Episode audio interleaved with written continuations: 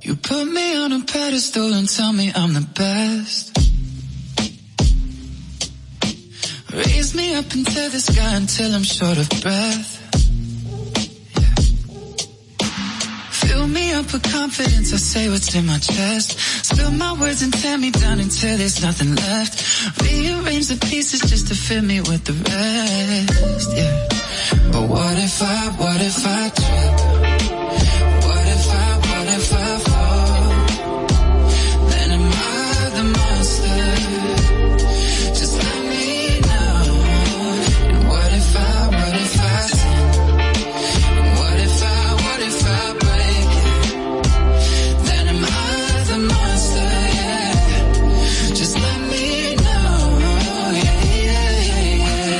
15 when the world put me on a pedestal. I had big dreams of doing shows and making memories. Made some bad moves trying to act cool, upset by their jealousy. Uh, lifting me up, lifting me up. And turn me down, turn me down. Yeah. I take responsibility for everything I've done. Holding it against me like you're the holy one. I had a chip on my shoulder, had to let it go. I'm in control.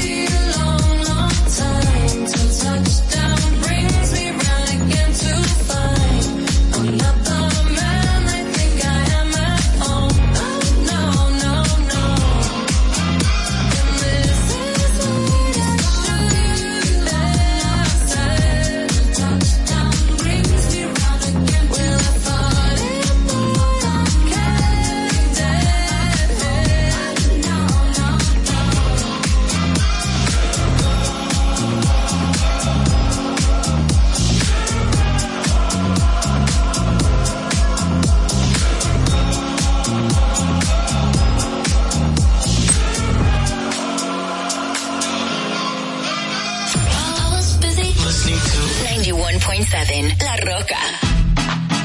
20, 22, side coming back. Yeah. Long time no see, huh? 오래간 아니지, huh? 우리 다시 웃고 읽고 지지고 바꿔 Let's get loco.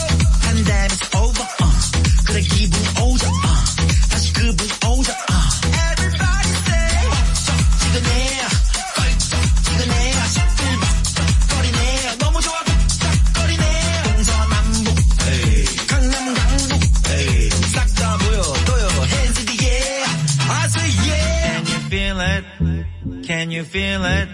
Whoa, yeah. Whoa, whoa.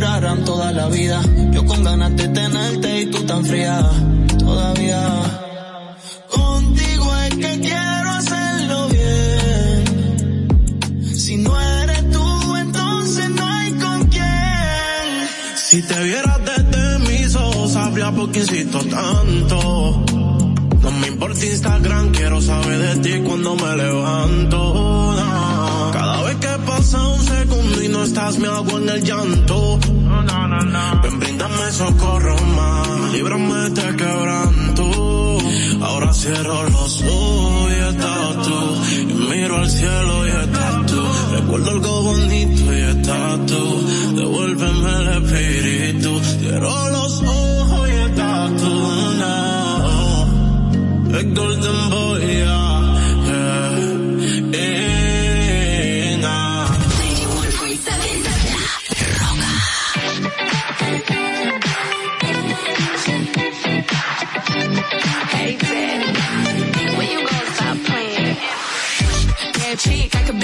I can tell you got big, big energy. It ain't too many of them that can handle me. But I might let you try it off the Hennessy. Make them sing to this thing like a melody. And if your girl ain't right, I got the remedy. It ain't too many of them that can handle me. Yeah, chick, I could be your fantasy. Tell me how you want it. Three, two, one, and I'm on it. Feel good, don't it? Good chick, you in a bunny. I'ma bust it on the pole like honest. I'm just being honest. Juicy, mini made, but can't do it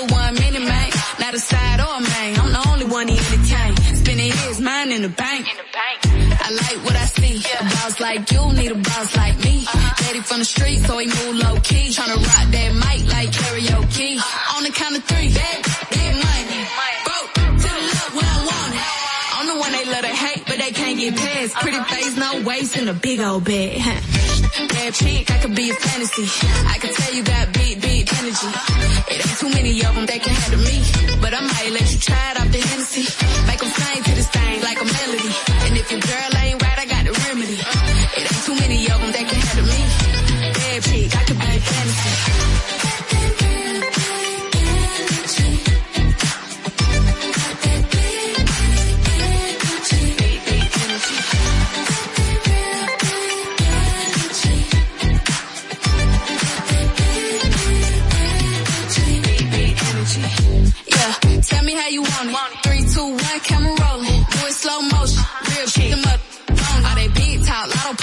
I'm just being honest. Lingerie, Dolce, blindfold. Tie me to the bed while we role play. Can't skill foul play, kittle kitty cold case. I'm about shit, but tonight we do it your way. On the count of three, bad, get money.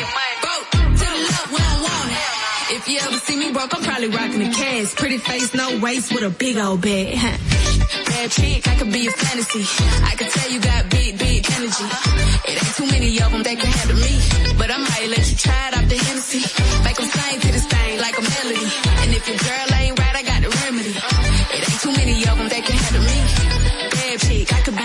be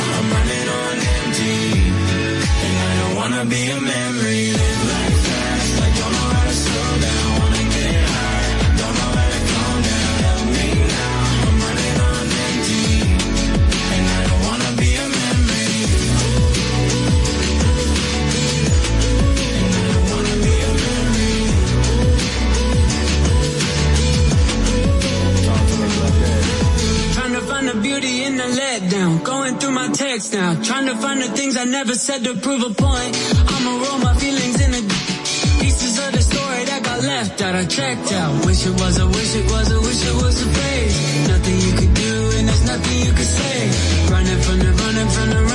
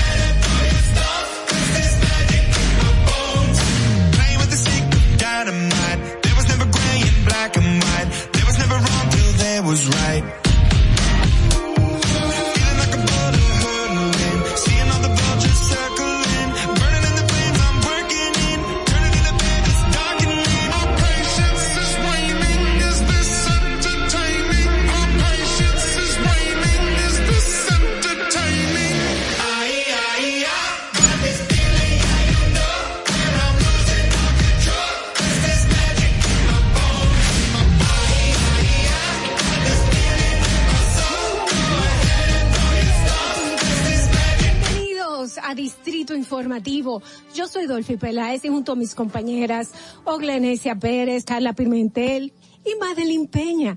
Vamos a estar aquí llevándole las informaciones, debates y comentarios de interés. Estamos de lunes a viernes aquí en Distrito Informativo de 7 de la mañana a 9 a través de la Roca 91.7. ¿Cuál es la necesidad de una madre embarazada?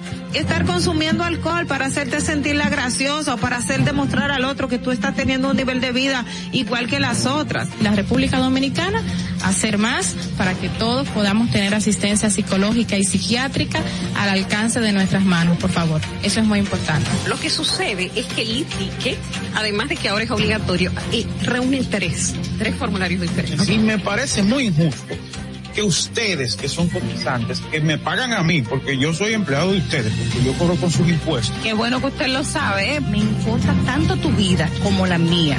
Claro, primero me importo yo, porque desde mi bienestar yo podré amarte de forma correcta. Sé que hay tanta gente haciendo comunicación que no debería, que no, no estudió la carrera, que no se preparó para hacerlo.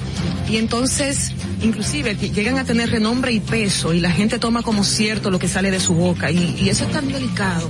Bueno, muchísimas gracias a todos ustedes, Ogla, Carla. Les quiero dejar con esta frasecita que para mí siempre ha sido muy importante en el momento que digo, ¿por qué no tengo esto por qué no tengo lo otro? Y me, me recuerdo a mí misma que lo importante no es qué tanto yo tengo, sino lo que yo hago con lo poco o mucho que tenga. Muchísimas gracias y bendecido día para todos. Distrito Informativo. RCTV HD, El Gusto Producciones, Dominican Network y Vega TV Canal 48 de Claro y 52 de Altiz presentan a Dolphy Peláez, Oclaenecia Pérez, Carla Pimentel y Natalie Faxas en Distrito Informativo.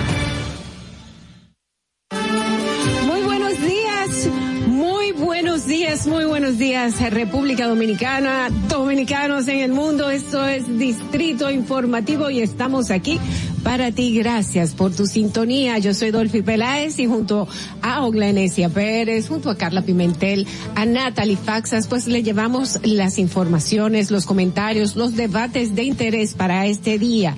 3 de mayo, martes 3 de mayo, como había dicho, esta semana laboral va a ser un poco más corta. En el día de ayer inició, pero bueno, mucha gente eh, disfrutando del día de trabajo, que debe ser así, debe ser no laboral. Vamos a disfrutar de nosotros eh, todo el trabajo que hacemos tenemos que tener un día de descanso extra y bueno, eh, yo vi algo eh, muy chistoso del Día del Trabajador que lo decía yo creo que era tres patines. Ay, qué risa, Dios mío, que decía que al final no trabajamos nunca, pero en realidad sí trabajamos y estamos aquí, Distrito Informativo, recuerde que estamos de 7 a 9 de la mañana a través de la Roca 91.7 FM y que te acompañamos si vas en tu vehículo pues al norte llegamos hasta Villa Altagracia, por el sur hasta San Cristóbal y en el este hasta San Pedro de Macorís. Además recuerden que ustedes pueden vernos en nuestro canal de YouTube Distrito Informativo y pueden vernos en vivo. Síganos en nuestras redes sociales, en Twitter, en Instagram, estamos como Distrito Informativo. También puedes llamarnos a hacer tus denuncias y tenemos una línea sin cargo y esta es 809-219-47. También puedes enviar tus notas de voz a nuestro WhatsApp 1-862-320-0075. Puedes vernos en televisión nacional, así es porque estamos por Vega TV en los canales 48 de Claro y 52 de Altiz. Para todo el mundo en la plataforma Dominican Networks, que no la tienes, pues es muy sencillo bajarla, descárgala en cualquier dispositivo inteligente. También puedes escucharnos en Apple Podcast, Google Podcast, Radio y en Spotify. Todos nuestros comentarios, entrevistas y debates los puedes ver en nuestro canal de YouTube, Distrito Informativo. Suscríbete, activa la campanita para que tengas todas las notificaciones, dale like y no olvides dejarnos tus comentarios y compartir. Muchísimas gracias por estar con nosotros en Distrito Informativo. Buenos días. Buenos, días. Buenos días, ¿no? Así como dijiste ahorita, una semana laboral más corta, pero no menos eh, informada, porque bastante información han surgido estos eh, primer día de la semana, que fue el lunes. Hoy es un lunes y marrón, recuérdenlo. Pero el lunes de ayer, el fin de semana cargado también de información y eso es lo que vamos a ver aquí en Distrito Informativo. Tanto el caso del joven que fue eh, señalado, está siendo señalada la policía por su, por su asesinato u homicidio y otros casos más que han pasado por las manos de esta institución eh, del orden. Buenos días, chicas. Buenos días. Gracias eh, a ustedes, al equipo y también a las personas que nos escuchan desde esta hora, las 7.03 de la mañana. Es, así es, mm, Carla al, al, final nosotros, bueno, al inicio de esta jornada tenemos los periódicos cargados de estas historias, eh, sobre todo la historia de David y todo lo que y todo lo que aconteció antes de la historia de David, porque hay otros casos muy similares que, bueno, más adelante estaremos hablando en detalle de todo este, de toda esta situación tan trágica y lamentable. Es así. Hola, buenos días. Buenos días. Perdón, buenos días, buenos días a todos los que nos escuchan, buenos días chicas. Y sí, precisamente el tema de David es, de hecho, el debate que, que todos los medios eh, obligatorio tienen en el día de hoy y han tenido toda la semana. También otra información que es lamentable, pero no como una muerte, y es que también Robinson Cano fue dado de baja de los Mets, uh -huh. entonces ya no estaría en las grandes ligas, una trayectoria que vamos diciendo que va perdiendo Robinson Cano, porque también con todo este tema de dopaje en el que ha estado involucrado, las suspensiones, ahora pasar a ligas menores, eh, definitivamente es un down en su carrera. Así es. Eh, bueno, señores, vamos a ver qué pasa. ¿Qué pasó, perdón, un día como hoy y regresamos con las informaciones en Distrito Informativo. Para que no se te olvide, en el Distrito Informativo, Dominica Networks presenta Un día como hoy. Un día como hoy, 2 de mayo de 1991, nace en Concepción La Vega Jonathan Rafael Villar Roque, beisbolista profesional de las grandes ligas. Un día como hoy es declarado por la Asamblea General de las Naciones Unidas el Día Mundial del Atún, para llamar la atención de la población mundial sobre la protección de este pescado preciado y sus ecosistemas. Un día como hoy se conmemora el Día Mundial contra el Acoso. Para que no se te olvide, en el Distrito Informativo, Dominica Networks presenta Un día como hoy. Un día como hoy, 3 de mayo de 1999, Estados Unidos es asolado por 30 tornados que provocan 43 muertes. Un día como hoy se celebra el Día Mundial de la Libertad de Prensa, con la intención de fomentar la libertad de prensa en el mundo al reconocer que una prensa libre, pluralista e independiente es un componente esencial de toda sociedad democrática.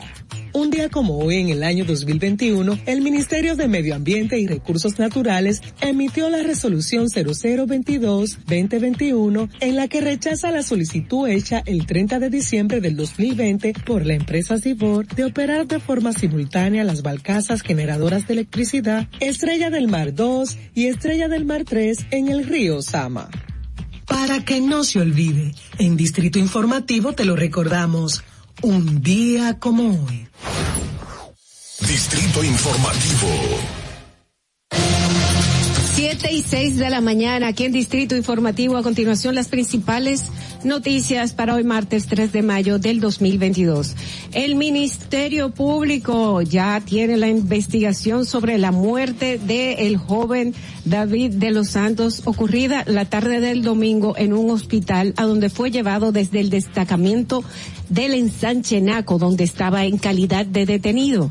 La información la ofreció la fiscal del Distrito Nacional, Rosalba Ramos, quien dijo que la fiscalía asumiría la investigación para esclarecer lo sucedido, determinar responsabilidades y actuar como manda la ley. La Policía Nacional aclaró que 100 nuevos destacamentos que construye la, la Comisión Presidencial de Apoyo de Desarrollo Provincial son los que se incluirán cámaras de vigilancia que estarán interconectadas a través de una red y serán monitoreadas de manera centralizada. Mira, en este caso definitivamente de David, la policía tiene un muy mal manejo. Sobre todo es que el tema de las 100 cámaras, eso no es cierto. Eso es un proyecto que está en, en, en fase de investigación, se están tomando los pormenores para luego entonces determinar y que se vaya a aplicar. Es decir, que esto es como para decir un bajadero y bajar eh, Los la- ánimos. los ánimos, pero lamentablemente esto no es cierto, o sea, no es cierto de plano. La policía no los va a instalar ahora mismo. Están haciendo una investigación, es falta de un proyecto para llevarlo a cabo. Y, y lo segundo, perdona, que quiero, eh, con esto que dijo la, la fiscal Rosalba Ramos y, y les comentaba aquí que el Ministerio Público asume investigación, esto tampoco se corresponde con la realidad. O sea, que el Ministerio Público está obligado a investigar. No es que va a asumir una investigación, no, es que tie- es que es, es, es el deber ser, es la, es la obligación que tiene y es la fiscalía del distrito a la que les corresponde porque es en su demarcación que ocurrieron los hechos. Entonces decir como que asumimos la investigación es como que está diciendo, ah bueno, no nos tocaba y nosotros lo vamos a, a, a tomar. Como algo así. Bueno, realmente eso de las 100 nuevas cámaras, no son 100 nuevas cámaras que viene a, ra- a raíz de la situación que está pasando eh, con la Policía Nacional, que es una medida justa que se coloquen cámaras de seguridad para observar qué sucede allí, porque una cosa es lo que me reporte la persona que esté de guardia en un cuadernito, que regularmente es a mano, en un cuaderno, ¿eh? no hay nada eh, informatizado y digitalizado en los destacamentos, y otra cosa es lo que realmente haya sucedido en este caso o en otro caso que se den dentro del mismo, los mismos destacamentos. O sea que si se van a ejecutar es algo válido. En cuanto a otras informaciones que han surgido de ese caso del joven David, eh, la plaza allá donde ocurrió el hecho se puso a disposición de, para dar más información de cómo fue el suceso, del supuestamente hubo un altercado con una señora que se sintió ofendida y a raíz de eso entonces se trasladado. Eh, gracias a Dios eso significa que se van a despejar ciertas dudas que se han eh, manifestado hasta el momento de que todo comenzó por ahí y eso eh, de alguna manera u otra eh, conllevó a la muerte del joven. Qué bueno que se aclaren estas situaciones y otras informaciones, sí, seguimos. ¿O sí. tú vas a hablar sobre acerca de No, esto? no, está bien, vamos Ok. a seguir adelante. En otra información, señores, la Asociación Dominicana de Profesores, la ADP, sigue a la espera de que el Ministerio de Educación Miner brinde una respuesta a la contrapropuesta realizada por el gremio para conseguir un aumento salarial y otras reivindicaciones para los maestros. Eduardo Hidalgo destacó que el incremento salarial que se le otorgue a los docentes debe ser retroactivo a enero y no para julio, como lo está estableciendo el órgano preuniversitario. Recordamos que el MINER y la Asociación Dominicana de Profesores se reunieron para llegar ya a acuerdos y por esto se detuvieron las eh, manifestaciones pacíficas que tenían los maestros con la suspensión de la docencia anteriormente.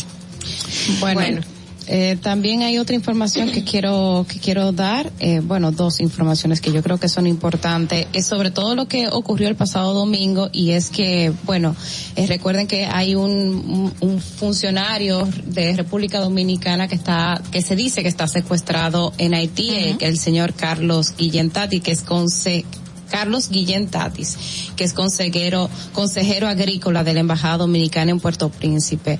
Esta persona fue el pasado fin de semana que se identificó que se informó que estaba desapa bueno, que estaba, que había sido secuestrado y ya las autoridades dominicanas a través de la Cancillería pues ha solicitado información, solicitado que esta persona pues aparezca sana y salva. De hecho, los medios de comunicación en el día de hoy tienen el dato de que se maneja todo con cierto hermetismo de cómo estaría esta persona y qué, qué es, qué, pues qué negociaciones se estarían dando porque de inicio también se habla, cosa que ni se ha confirmado ni se ha negado, de que la banda que lo supuestamente lo apresó o lo capturó, están, los secuestros sí, lo está, están solicitando 500 mil dólares. Dólares. Eso Sí. informaron. En principio se maneja y de hecho lo digo porque he tenido conversación con una persona allegada a- al consejero.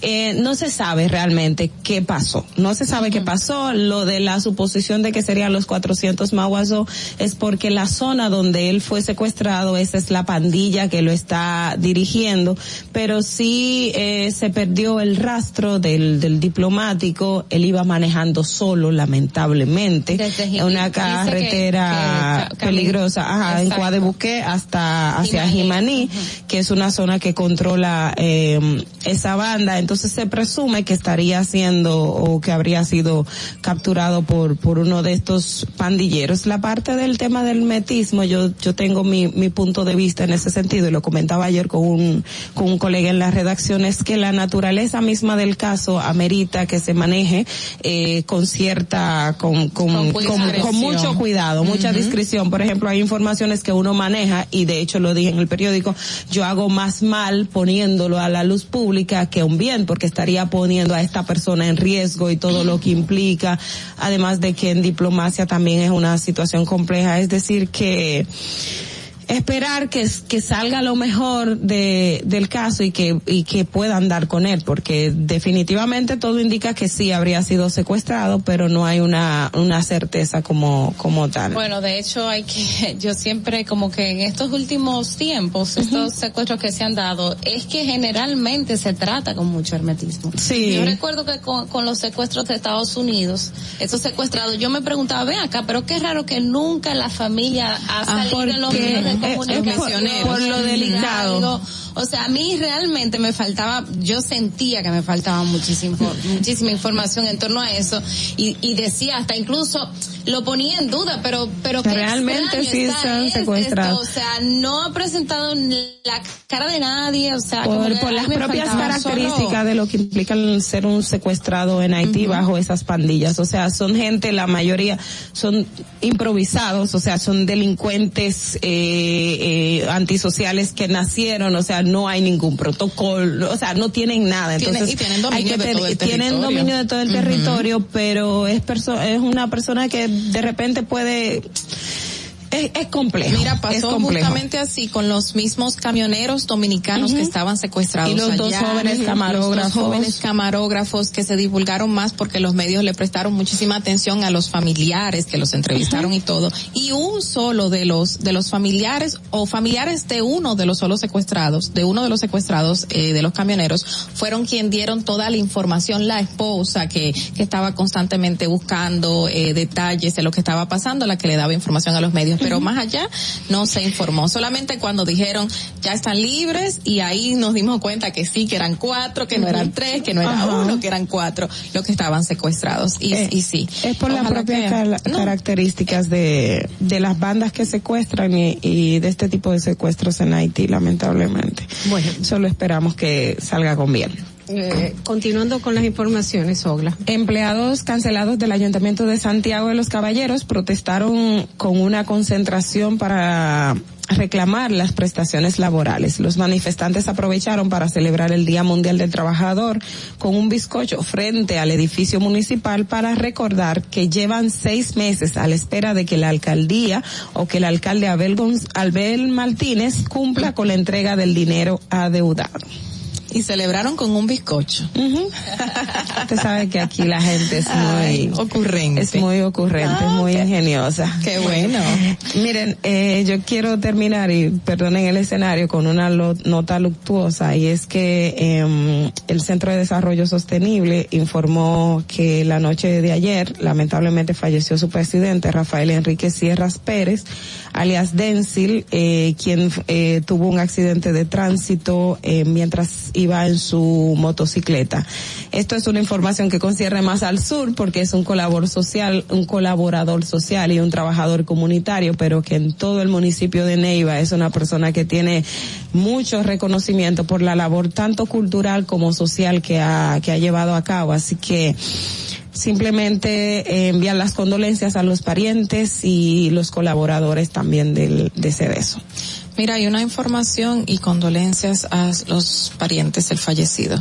Una mm, información que salió en el Diario Libre, donde fue entrevistado un economista y catedrático de la Universidad de Columbia, indican que el subsidio gubernamental a diversos sectores sociales del país, como a los combustibles, programas de ayuda económica, financiamiento para las importaciones y entre otras medidas, así como la venta de productos de la canasta básica a bajo costo, pone en riesgo, según este experto, la estabilidad del presupuesto nacional, afectando las las inversiones gubernamentales. Eh, para el economista y catedrático, el señor Xavier Sala Martín, el respaldo económico que brinda el gobierno a la ciudadanía es una solución, según dice, una solución momentánea, esa es la palabra que utiliza, que podría repercutir en una escala inflacionaria a largo plazo, lo que supone seguir enfrentando más alzas de los precios si el Banco Central no aumenta la tasa de política monetaria en un futuro.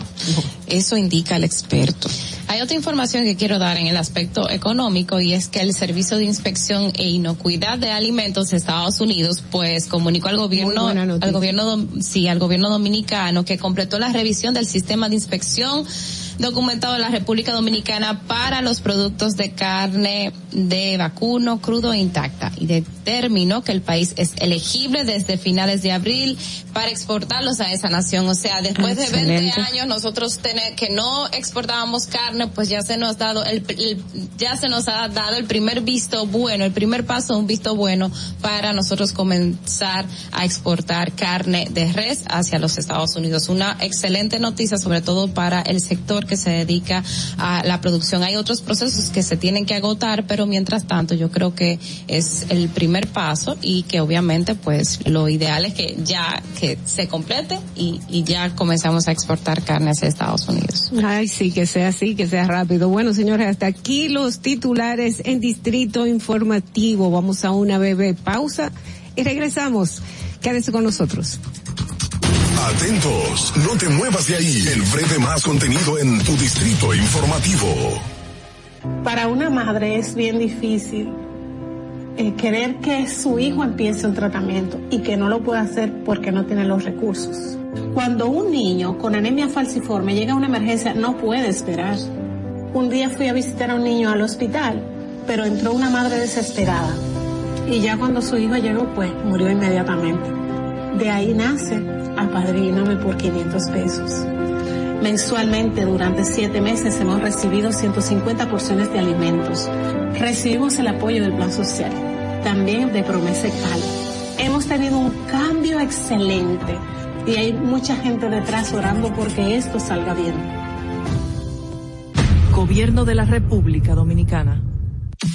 Si deseas tener acceso a todo lo que pasa en República Dominicana, debes obtener Dominican Networks. Es el primer sistema de cable dominicano para los dominicanos en el exterior. Aquí podrás disfrutar de todos los canales de televisión de República Dominicana, noticias, deportes, música, farándula y entretenimiento 24/7. Solo debes descargar nuestra aplicación en Roku, Amazon y Apple TV. E inmediatamente vas a disfrutar de todo el contenido de República Dominicana. Dominican Networks. Y, y- y aquí está el equipo del gusto, la bella Dolphy Peláez. Busquen un suape y busquen un recogedor porque me voy a regar. Lo acompaña ñonguito. Que usted se sacrifique tanto en su oficina hasta las 8 de la noche. El importado Harold Díaz. Lo mío es de hilo de Yedella. La más reciente adquisición, el actor más cotizado, más no, el mejor pagado, Oscar Carrasquillo. Y el hombre que gana menos que su mujer tiene que se sienta negro en la cama, en la intimidad. La enérgica, la del gritico, Samantha Y Díaz. quiero que sepan que tengo dos semanas haciendo dieta y ¿saben lo que he perdido? ¿Qué perdí? ¿Qué tiempo? 14 días de felicidad. Nuestra chama importada, Amesti. Si Juan, el otro está malhumorado, señores, usted le tira un beso por la ventana. Juan Carlos Pichardo. Señores, esto es el gusto de las 12. Sintonice a partir de las 12 del mediodía por La Roca 91.7. Si quieres más diversión, no busques, no hay más. Te acompañan de lunes a viernes, de 12 a 2 de la tarde por La Roca 91.7 FM. El, gusto de las 12. Durante 27 años que yo tengo viviendo aquí en el Moscú, las inundaciones aquí han acabado eh, prácticamente con todo casi lo que nosotros hemos tenido. Estaba yo con una incertidumbre, vas a llover, no vamos a inundar, otro año más inundado, pero gracias a Dios llovió y no nos inundamos. Y a nuestro señor presidente, porque era, continuó la obra. Estamos felices con él porque él nos ha tomado en cuenta, nos ha llevado de la mano, eh, él nos ha tomado como la necesidad de nosotros, como si fuera parte de él. Hemos dado un cambio verdaderamente maravilloso. Yo le digo claro, yo soy parte del cambio. Gobierno de la República Dominicana. Sabemos que las bocinas y los ruidos son molestosos. Por eso te traemos el Distrito Informativo. Tus mañanas ahora serán más frescas e informadas con el equipo de profesionales más completo de la República Dominicana. Distrito Informativo, de lunes a viernes de 7 a 9 de la mañana por La Roca 917 FM, Vega TV y Dominica Networks. ¿Viste qué rápido? Ya regresamos a tu Distrito Informativo. En el Distrito Informativo te presentamos el comentario de la periodista Ogla Enesia Pérez.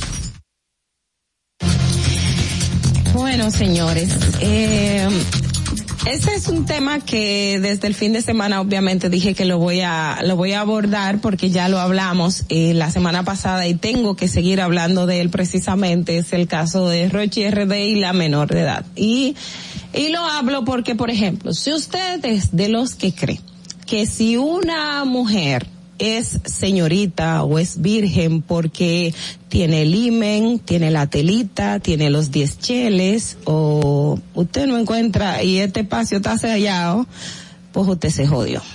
Lamentablemente, déjame decirle que a usted lo han engañado y se ha jodido. Y yo siempre digo que estos casos sonoros son buenos porque traen y permiten arrojar luz sobre situaciones que la gente desconoce.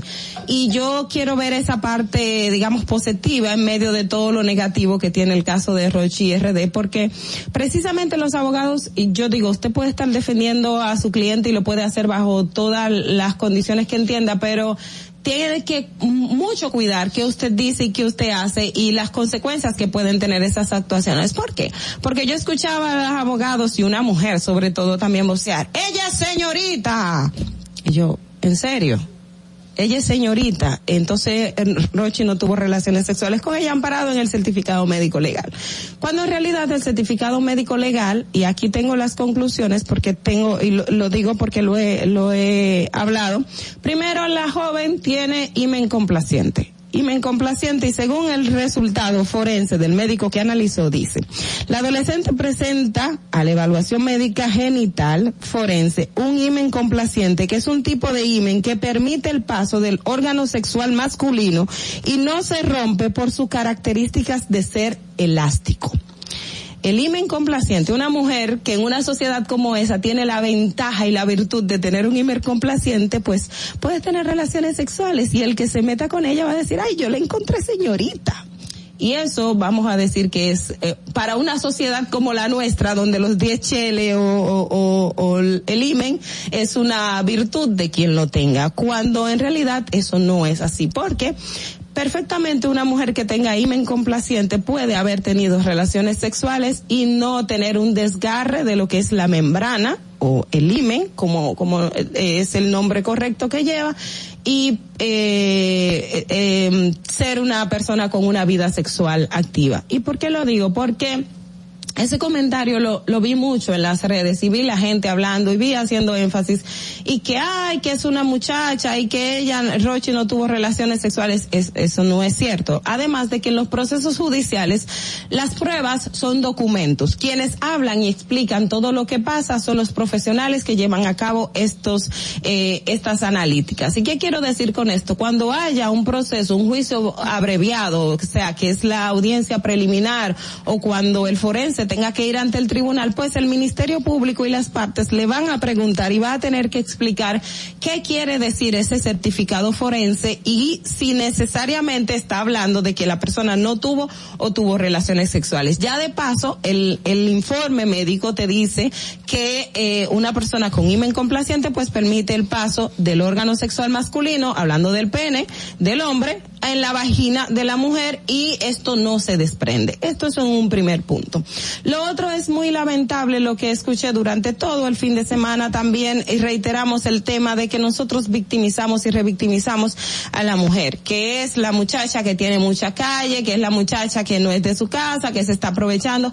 Fue muy lamentable, aunque sabemos que lógicamente yo no puedo esperar, lamentablemente eh, usted pueda decir que es un prejuicio que tengo, pero no podía esperar otra cosa. Por ejemplo, lo que decían influencers o personas como es el caso de Toquisha o es el mismo, el caso de la misma Melimel, mujeres jóvenes que son de, que conocen el, el mundo en las calles, hablar en el término en que lo hicieron. Lo primero es porque son personas que influyen bastante en esta sociedad, que tienen un público al que siguen y que lamentablemente no le están dando un ejemplo positivo en lo que debe ser y lo que se debe actuar cuando hay casos como el de la menor involucrada en este tema. El otro punto es que en el caso de la joven se va a hacer lo que se llama cámara Hazel. La cámara Hazel es una prueba que hace y que tienen los tribunales donde un psicólogo, un especialista va a una, a un espacio cerrado donde está el juez, donde está el abogado, donde está el, ministerio público y van a eh, interrogar a esa joven y se va a detener, te van a decir todo lo que ha ocurrido en este caso. ¿Por qué quiero decir eso? Porque también los abogados salieron a decir, ay, el juez dijo que eh, él es inocente, pero por la presión social lo van a meter preso cuando es falso, de toda falsedad. Uno, porque el juez que conoció este proceso no tiene esas características y lo que han dicho los abogados. Dos, porque los jueces no pueden decir cosa igual cuando están conociendo un proceso porque no está determinando culpabilidad. Es una audiencia preliminar, es una medida cautelar donde no se pondera siquiera que usted es culpable o que usted es inocente, sino que las pruebas que se llevan ahí o la imputación que le está haciendo el Ministerio Público es de mucho peso y que si conviene o no al proceso que usted esté libre. Si bien Rochi tenía eh, en presupuestos en términos financieros, de que tenía un lugar para quedarse, no menos cierto es que la imputación que le está haciendo el Ministerio Público es una imputación grave, sobre todo porque vulnera eh, ni, una menor de edad que es el interés superior del niño, es un eje transversal a todos los órganos del Estado Dominicano. Entonces, por esa razón, a él no se le podría poner en libertad y tenía, eh, tenía que estar resguardado en prisión. El tiempo aquí no me permite abundar todo lo que quiero abordar sobre este comentario, pero sí quiero dejarle muy claramente en la mente a todos los que nos escuchan. Es falso de que la joven, por tener el imen, sea señorita y no haya tenido relaciones sexuales con Rochi. Es falso de que solamente tengamos que defender a las señoritas de casa y a las muchachas de calle, como se le dice, no tienen quien tenga que sino esperar que venga un chapulín colorado. No es cierto nada de eso. Solamente eso quiero dejar muy claramente establecido porque en el caso Rochi y en cualquier otro caso, vuelvo y reitero, hay que sentar precedente y aplicar la sanción como manda la ley. Fernando. Distrito Informativo. Continuamos con los comentarios de nuestras periodistas. Inmediatamente pasamos con Carla Pimentel. En el Distrito Informativo te presentamos el comentario de la periodista Carla Pimentel. Y bueno, a pocos días del 9 de mayo, cuando la mesa de diálogo acerca de la seguridad ciudadana y la reforma policial va a cerrar ya su diálogo, valga la redundancia, se va a ir a sus casas todo el mundo con lo que allí se dijo y con lo que allí se está estableciendo que se va a realizar. En cuanto a la reforma policial, pues estamos viendo una cantidad de casos eh, que han vulnerado la imagen de la Policía Nacional en estos momentos. Y para colmo, una comisión que se formó por decreto que durante muchísimos meses estudió, investigó, redactó, estableció muchísimas nuevas reformas y cambios a esta institución del orden para que todo esto se esté viendo manchado otra vez, como en muchas ocasiones, eh, la, la imagen de esta institución tan valiosa de la República Dominicana. Un informe también que, como todos los años, da Estados Unidos acerca de los derechos humanos en la República Dominicana, que señala una serie de violaciones a los derechos de la población a manos de este grupo de personas que supuestamente lo que tienen como responsabilidad es protegernos. Y el informe de los derechos humanos de la República Dominicana eh, describe como tratos o castigos crueles o inhumanos o degradantes, así tal cual todas esas palabras, por parte de la Policía Nacional contra civiles en la República Dominicana durante el año 2021.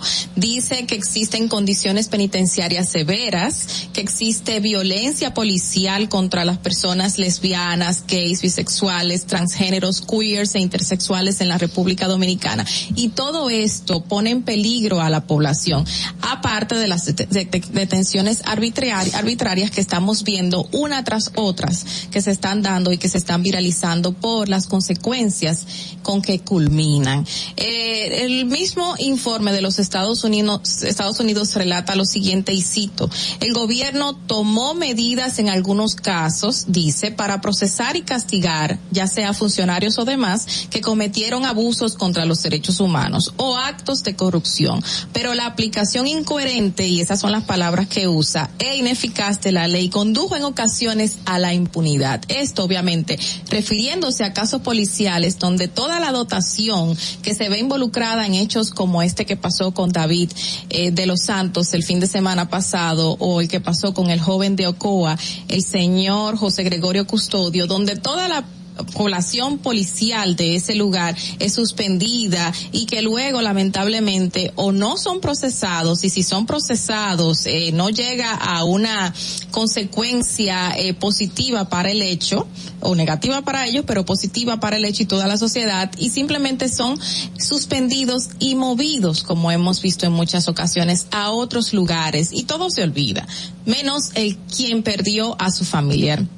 Y estos dos últimos casos que cité ahora mismo, como el joven de Ocoa y ahora en Santo Domingo, es uno de los tantos que la policía ha visto que ha manchado su institución en el transcurso de los años. El joven José Gregorio Custodio, quien fue eh, de quien hablábamos anteriormente, que ocurrió un hecho donde lamentablemente llevó a su fallecimiento en Ocoa, eh, se ve un video que circula en las redes sociales donde él es sacado de una localidad en la mañana, eh, en la madrugada, como a las dos de la mañana, a una vivienda, estirado al suelo, ya estaba esposado, pero lamentablemente a pesar de que estaba ya eh, sometido por las autoridades, lo que hicieron en el mismo video se ve posteriormente estos custodios es ponerle uno un pie encima en la espalda y otro ponerle un pie en el cuello.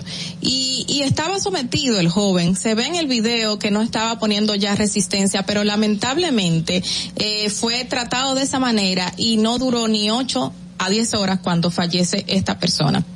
Justamente quiero, antes de, no me quiero ir sin recordar este caso que sucedió hace más o menos dos años en una situación parecida y es el abog- abogado Argenis Martínez en Santo Domingo Este, quien también en un video se ve cuando ya es sometido por las autoridades, tiene eh, unas esposas, está con las manos en la espalda y es, tiene un policía encima de, de la espalda, tiene otro atrás agarrándole los pies y es eh, ya inmovilizado por estos cuando inmediatamente lo suben a una camioneta policial y encima le ponen un neumático, le ponen una goma.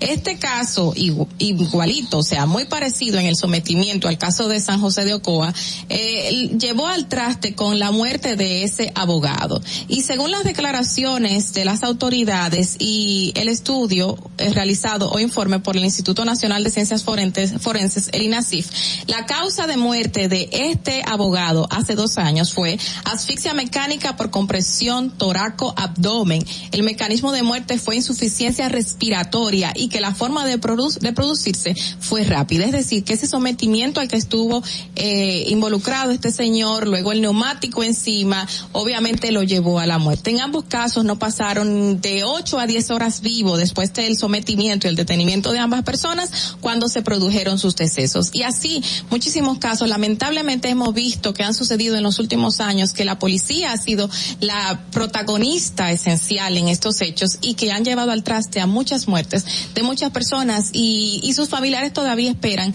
que, que le den una veracidad de los hechos o que sean sometidas estas personas y que cambien que cambie la institución como es supuestamente lo que va a ocurrir con la reforma, que esperemos que sea así, que ahora vemos que está siendo manchada cada día más. Fernando, vamos contigo.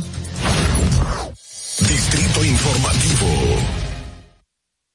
Muchas gracias, Carla. Inmediatamente vamos a pasar al comentario de la periodista Natalie Faxas. En Distrito Informativo te presentamos el comentario de la periodista Natalie Faxas. Gracias. Bueno, vamos a hacer una cronología de este caso de David, Or- de David, perdón, lo tengo en la cabeza, de David de los Santos. David de los Santos, el pasado miércoles, eran las 7 de la noche, 7.52 de la noche, cuando en Agora Mall, dicen las autoridades, protagoniza un altercado con una señora. La seguridad de la plaza llama a la Policía Nacional. Los agentes de la policía llegan a la plaza y se llevan a David de los Santos. La información oficial dice que a las 8 y 50 de la noche, David de los Santos es recibido en el destacamento de Naco. Y dice la información que dio la misma policía, cito, fue llevado detenido la noche del 27 de abril por sufrir una supuesta crisis mental.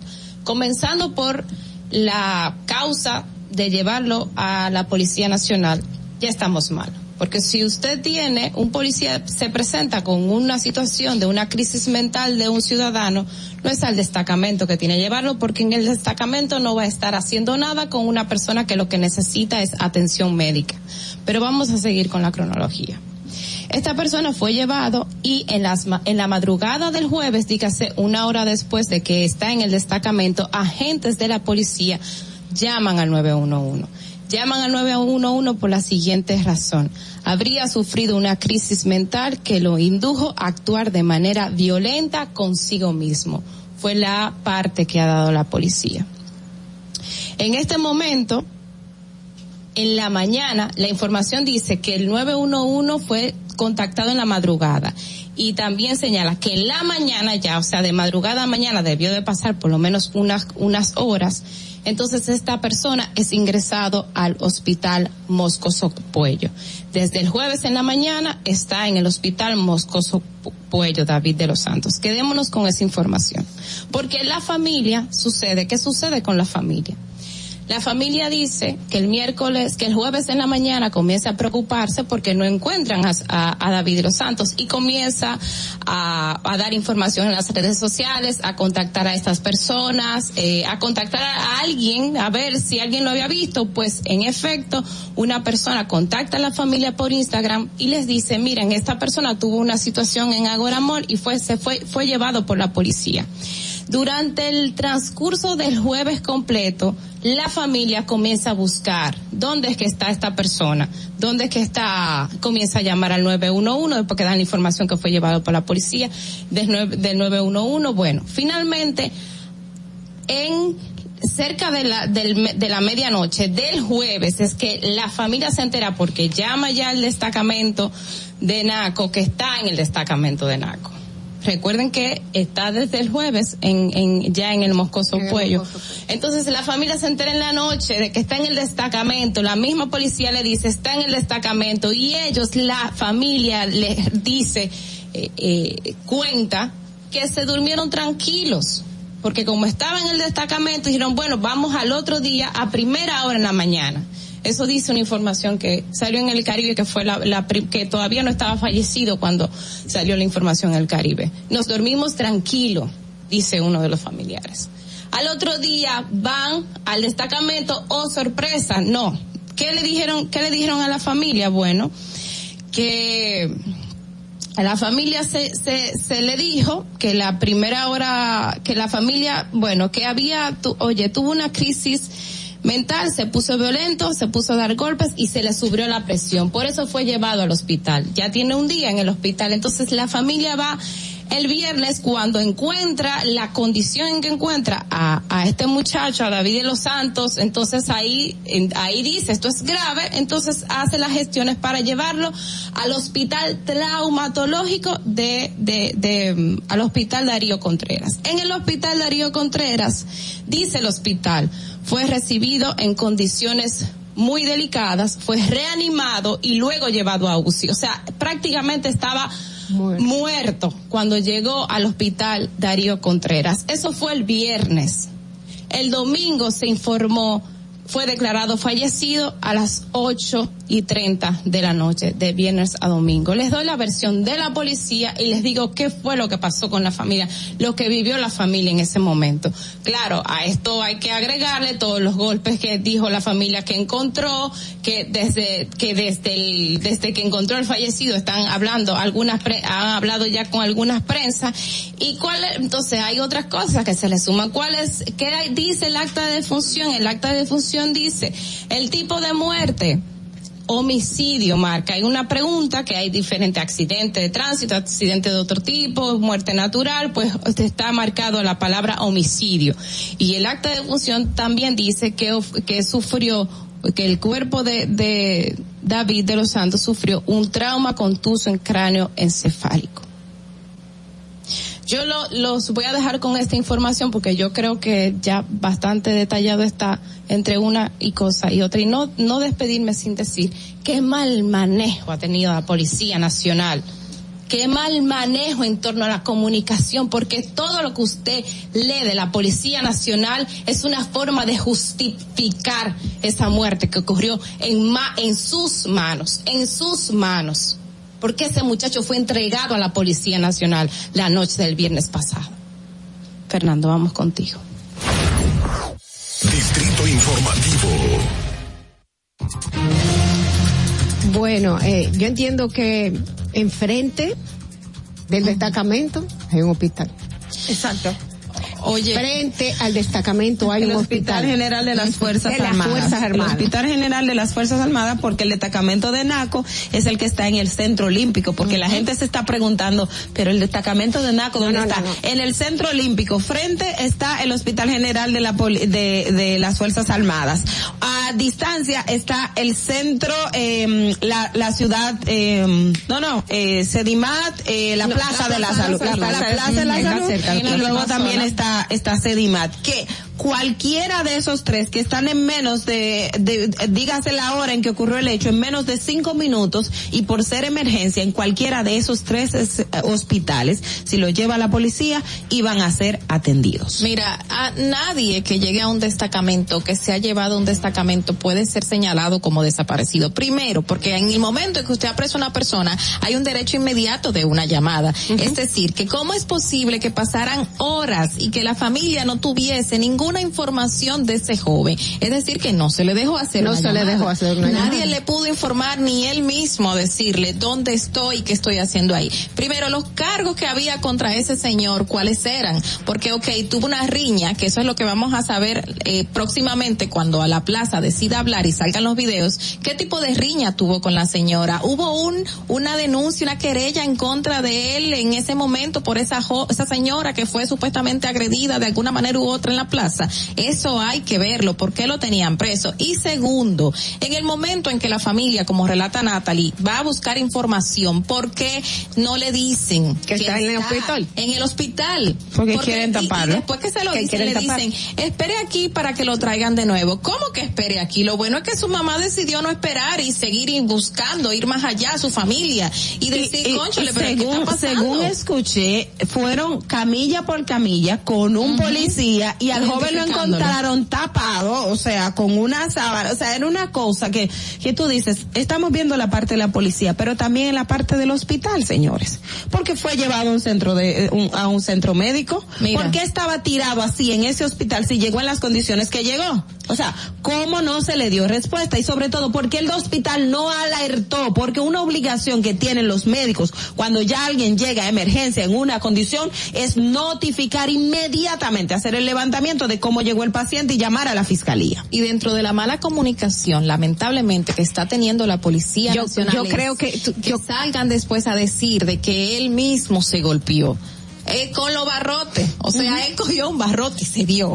O sea, eso es increíble, es insólito, no entra en la cabeza de nadie esa información que está dando Yo no entiendo, yo no entiendo que si ellos tuvieran una persona en este en esta en esta forma, actuando de esa forma en contra de sí mismo, como ninguno de sus policías grabó eso. ¿Verdad que sí? Vamos a hacer una pausa, damas y caballeros, quédense con nosotros, vamos a ver cómo está el tráfico y regresamos con Distrito Informativo. Para que llegues a tiempo y no te compliques con el clima, te traemos en el distrito informativo el tráfico y el tiempo. Y así se encuentra el tráfico y el tiempo a esta hora de la mañana en Santo Domingo. Se registra tráfico pesado en la avenida Hermanas Mirabal en Villamella, avenida Los Restauradores en Sabana Perdida, avenida 27 de febrero en la avenida John F. Kennedy en la ensanche Luperón, avenida Isabel Aguiar, gran entaponamiento en el elevado de Los Alcarrizos, avenida 25 de febrero, avenida Ecológica en Santo Domingo Oeste, carretera de Mendoza, carretera La Isabela, tráfico en alto total en la avenida República de Colombia, en Altos de Arroyo Hondo y en zonas aledañas, Puente Francisco del Rosario Sánchez, avenida Padre Castellanos, Puente Juan Bosch, hasta el túnel Avenida Las Américas y tráfico moderado en toda la avenida Máximo Gómez. Te recordamos que las distracciones al volante son peligrosas. Deja tu celular mientras vas conduciendo. Así las calles y carreteras serán más seguras para todos. Para el estado del tiempo en el Gran Santo Domingo, se encuentra parcialmente nublado en estos momentos, con una temperatura de 22 grados y una máxima de 31 grados. Hasta aquí el estado del tráfico y el tiempo. Soy Nicole Tamares. Sigan en sintonía con Distrito Informativo. Atentos, no te muevas de ahí. El breve más contenido en tu distrito informativo.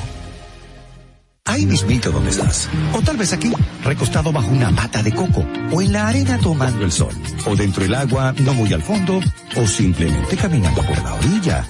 Ahí mismo, abre tu nueva cuenta móvil BH de León. 100% digital y sin costo. La creas en minutos con cero pesos desde Móvil Banking Personal. Ábrela donde quieras. Solo necesitas tu celular. Banco BH de León. Glen Beauty Salón con su Nails Bar Spa Estética. Somos un centro equipado con las mejores tecnologías de belleza y un personal capacitado listo para que tengas una experiencia glam. Contamos con las técnicas más avanzadas de uñas, spa y centro de estética. Somos especialistas en reparación e hidratación de cabello botox capilar. Glam tiene para ti todo lo que necesitas para consentirte. Visítanos en la prestigiosa zona de Bellavista. Llámanos y reserva tu cita al 809-333-5174 y al WhatsApp 849-255-5174. Tenemos un espacio para ti. Glam Beauty Salon, Nails Bar, Spa y Estética. Esto empezó por algo que vi en la casa de un amigo que tenía un estanque con peces. Y yo dije, pero así se cría peces, pues yo puedo hacerlo. Lo poco que, que yo he tenido lo puse aquí. Me aprobaron un préstamo, por lo cual yo he terminado muchas cosas que necesitaba este proyecto. Compré este terreno, me trasladé aquí y ya aquí me ha quedado. Y me ha dado buen resultado. Gracias a Dios, siempre Dios, aquí en este lugar. Gracias a Promifime. El país está cambiando. El señor Luis Abinader está haciendo un buen trabajo. Eh, las cosas están poniendo en regla. Está ayudando a muchas personas que necesitan ayuda.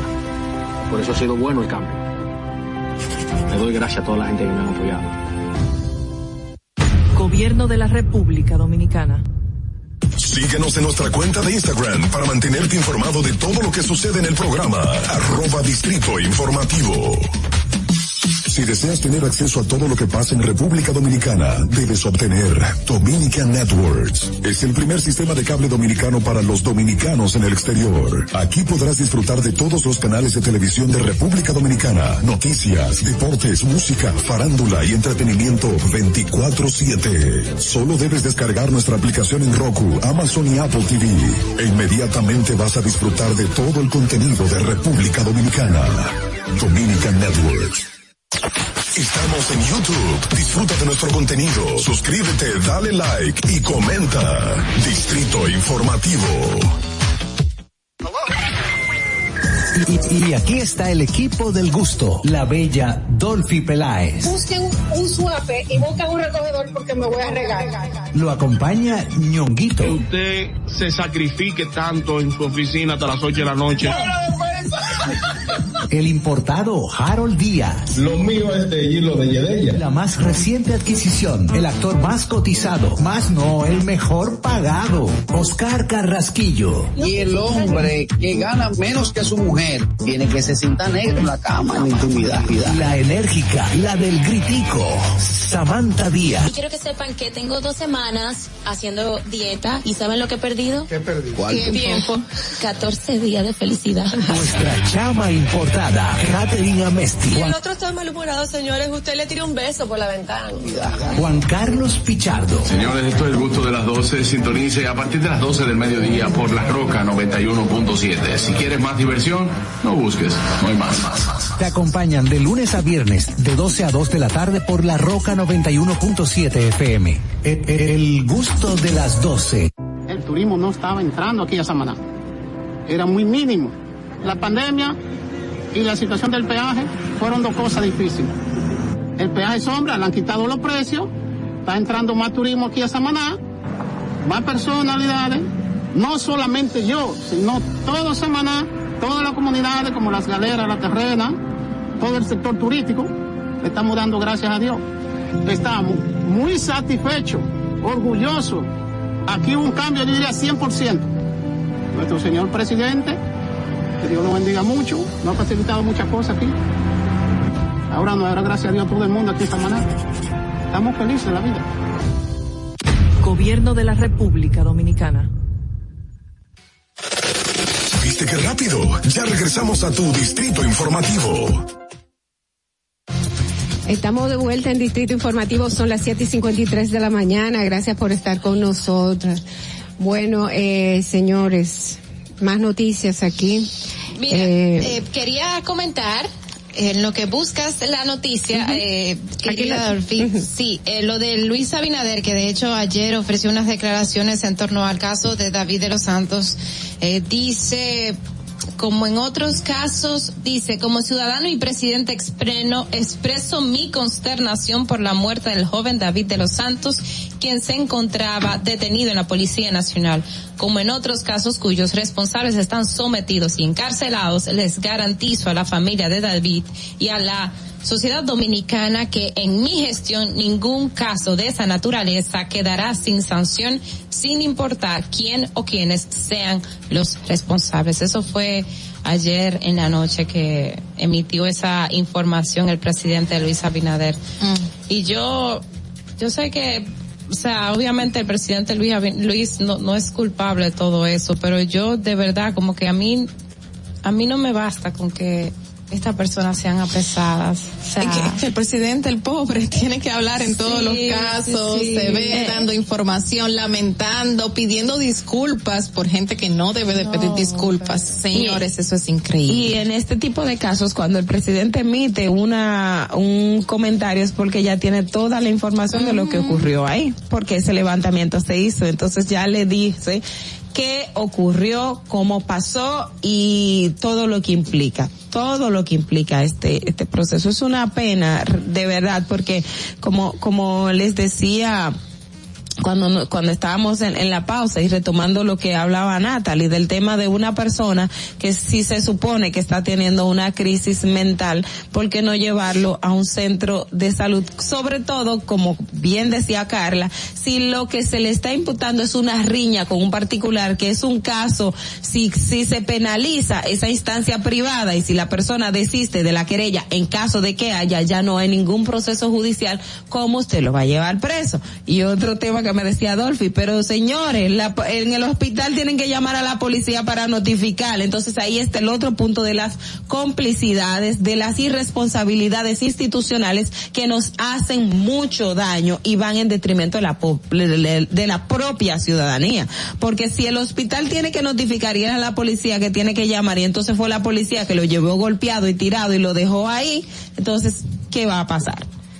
Eh, bueno, hay muchas, hay muchas versiones eh, en este caso. Es bueno, pero es lo que pasa es que no a uno no le cabe en la cabeza. Lo que pasa es que las versiones se contradicen. Lo que pasa es que si en realidad la policía se encuentra con que tiene que llevarse un loco de un sitio, no lo lleva preso. Y lo hemos, ¿cuántos locos tú has visto preso? No.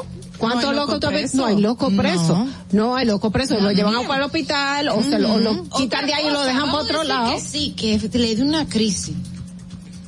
Oye, estaba en Santo Domingo. Si tú me dices que eso pasa en Pedernales y que en, Pedernales no hay sal y que quizás no hay ni siquiera psiquiatra, por poner un ejemplo, no sé si hay, pero hay- aquí hay provincias que no tienen psiquiatras. Exacto. Tú me dices, bueno, no, pero óyeme, en plena ciudad, en pleno En distrito nacional, donde pero- hay, donde hay atenciones de todo tipo, donde se supone que los mismos policías son un poco más ¿Y qué tan desalmados serían los otros pre- los que están detenidos en esa misma celda? Porque todo el que ve a una persona que está teniendo una crisis mental, lo primero que hace es salvaguardarlo. O sea, vamos a protegerlo, se está haciendo daño. Mire, este muchacho está mal, llamen a la, lo que sea. O sea, Señores, no. Pero parece que la policía o los agentes policiales no tienen ningún cono- conocimiento de cómo una persona podría verse o qué podría presentar y que sea un diagnóstico o algo que diga hay que recibir atención inmediata. Como por ejemplo, en el caso de Ocoa, el joven de Ocoa fueron los mismos presos que tuvieron que decirle a las autoridades en ese momento de que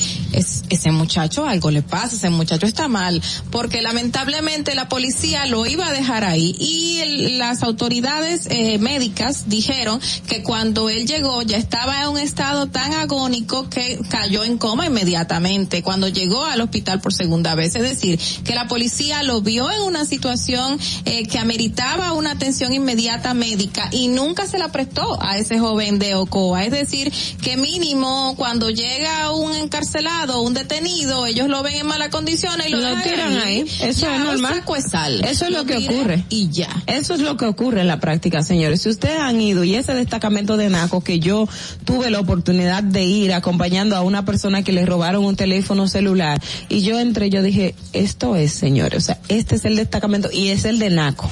Sí. Eh, bueno, señores, vamos, vamos a ver, aquí hay cosas que, que de verdad no, no se corresponden como con la lógica.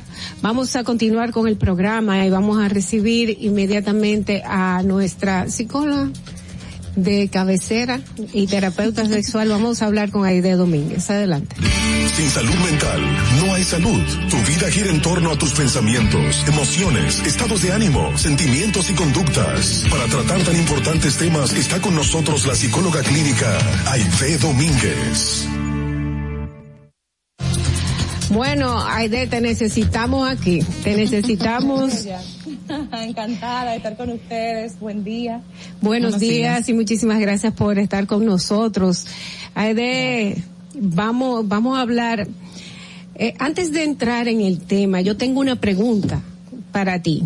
Cuando un joven puede tener una crisis mental en el cual se golpea a sí mismo y, bueno, actúe contra su vida y poder mantener un trabajo estable, lograr, lograr comprarle una casa a su mamá y de un momento a otro simplemente se volvió loco.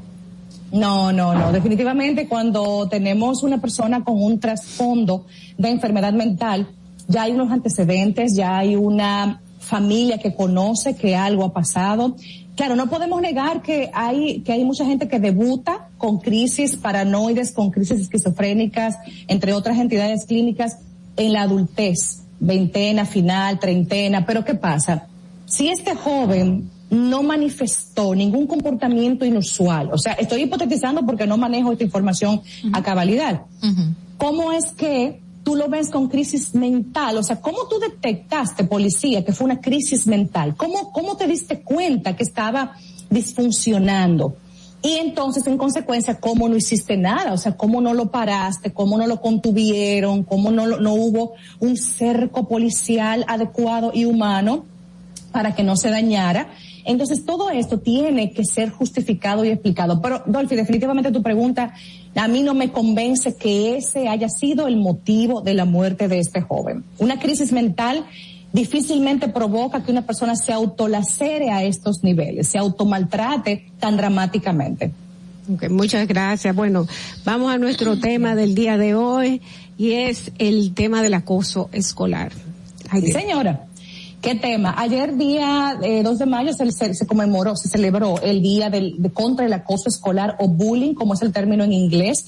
Es un problema de salud mental 1A. Lo que pasa es que no se menciona mucho porque lo que generalmente se prioriza en el mundo entero son otras cosas, la farándula, la política, el deporte. Pero yo creo firmemente que un país que se enfoca y que invierte en sus niños será un país próspero y grande. Los niños que tienen, que sufren acoso escolar y no son ayudados ni intervenidos, crecerán con marcas, crecerán con heridas importantes, porque en la etapa de formación en la que están, donde se va concretizando la personalidad y se va también concretizando el amor propio, la valía personal, la independencia, cuando tú estás siendo maltratado justo en esta etapa de tu desarrollo, tu cerebro no registra armonía, registra disfunción, registra no estoy adecuado, no eres correcto, no lo estás haciendo bien porque tus iguales te están maltratando, o sea, tú tienes algún defecto. El niño simplemente sufre, no entiende lo que le está pasando, padece el maltrato, ya sea físico, ya sea verbal, ya sea por discriminación, por indiferencia. El, el emocional es muy fuerte. Créanme que al día de hoy hay adultos, y yo los tengo en consulta, que tienen consecuencias emocionales del acoso sufrido en la escuela. Porque era gordito, por el color, por la raza, por porque mis padres no eran tan acomodados como los tuyos, porque mi mochila es de tal marca y la tuya no lo es, porque mis tenis son de tal marca y los tuyos no lo son, porque el carro de papi es este y el tuyo es pobre. O sea, impresionante. Aide, justamente eh, salió una información de un caso en un poblado dominicano, que no recuerdo cuál es la provincia exacta, de un hecho donde se informa que una niña de 11 años le saca un ojo a un niño de 8 años. Eh, según informaciones que daba el tío del menor, el niño le había manifestado a la familia el día antes que no quería ir a la escuela porque había una niña que lo tenía cansado. Y él le dijo así, esa niña me tiene cansado, yo no quiero volver a la escuela, pero los familiares insistieron e inmediatamente lo mandaron a la escuela normal pensando, no sé, ¿por qué los familiares, los padres no no sé, no sé si es que no creen, no sé si es que se imaginan que el niño puede lidiar con eso o no le prestan atención. ¿Qué es lo que pasa en estos casos que terminan con hechos como este, donde hay un bullying constante porque ese Sí. niño era agredido por esa niña? Sí, todas las anteriores, Carlas, tanto que no le hacen caso, eh, tanto que creen que el niño puede defenderse solo. También está el tema de que muchos padres eh, disculpan esto como que, ah, los muchachos pelean, los niños discuten. Es normal que entre niños haya, haya situaciones. Lo normalizan el problema, el conflicto. Y también apelan a que el niño va a crecer con esa prueba. No, que crezca, que sea un hombre, que se defienda, que saque, de- que saque de abajo. Lo Entonces, minimalizan también. lo minimalizan, lo, lo subestiman. Y otro punto importante es que el niño, ¿qué hace? Se va a la escuela con su sufrimiento a cuestas, con su indefensión aprendida, porque no hay un adulto que esté al tanto y que esté pendiente. O sea, este adulto a mi cargo, papá o mamá, no me hizo caso. ¿Cómo ustedes creen que eso se gestiona en una mente infantil sin experiencia, sin manejo, sin estrategias?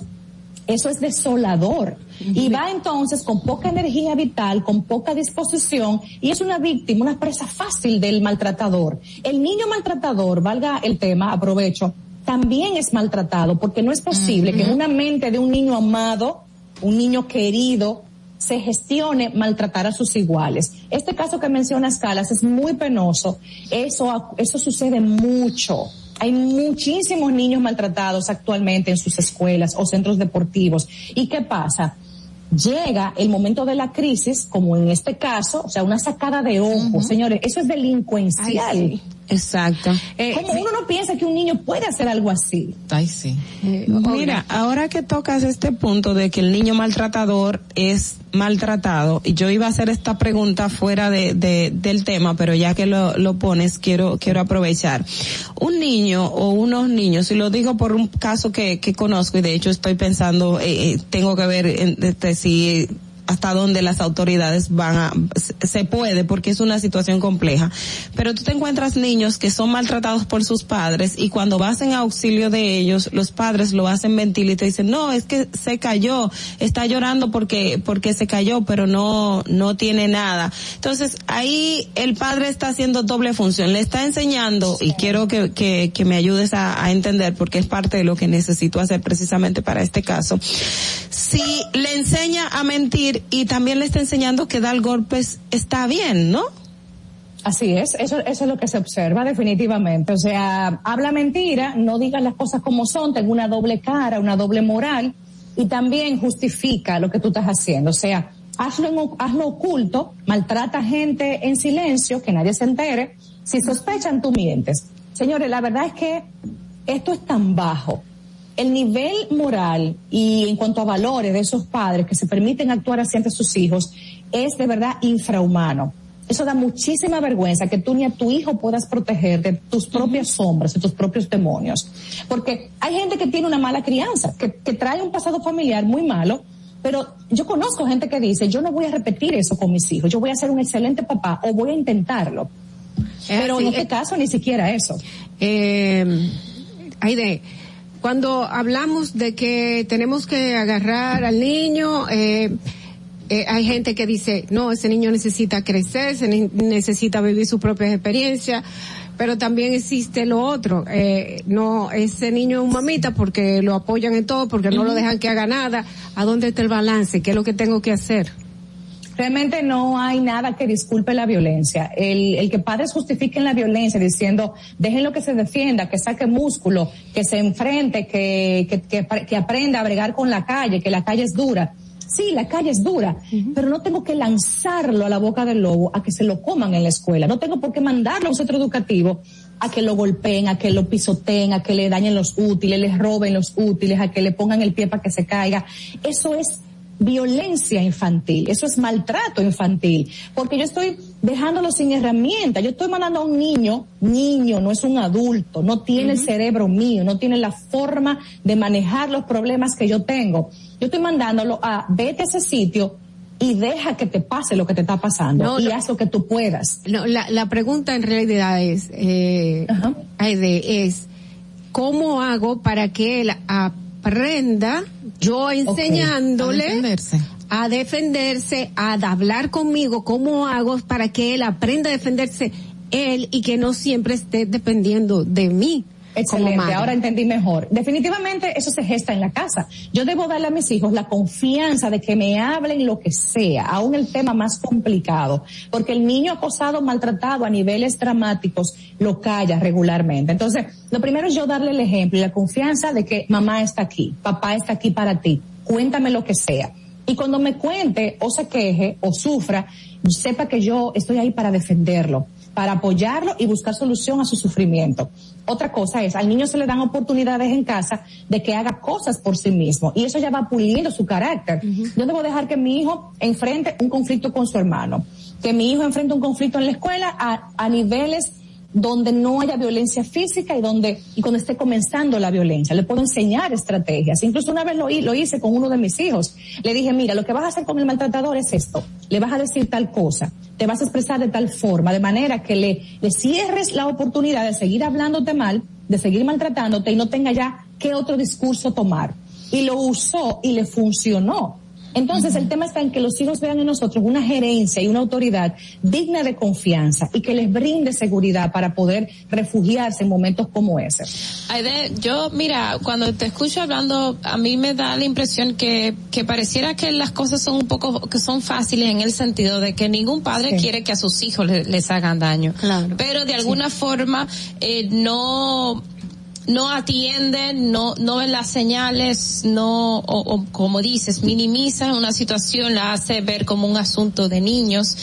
Pero cuando suceden estos casos, que se han sucedido, casos eh, muy lamentables donde el niño a veces hasta resulta, bueno, se pues... suicida. Hubo un caso la semana pasada, el mes pasado, en, creo que fue en Montecristi, no recuerdo dónde fue, una niña se Entonces, suicidó. Cuando este tipo de cosas suceden, no se solamente se mira a los padres, a cómo actuaron los padres, sino también los profesores, cómo vieron los profesores, cómo abordaron los profesores esto, qué grado de responsabilidad tenía sobre un hecho do- do- donde parece ser evidente.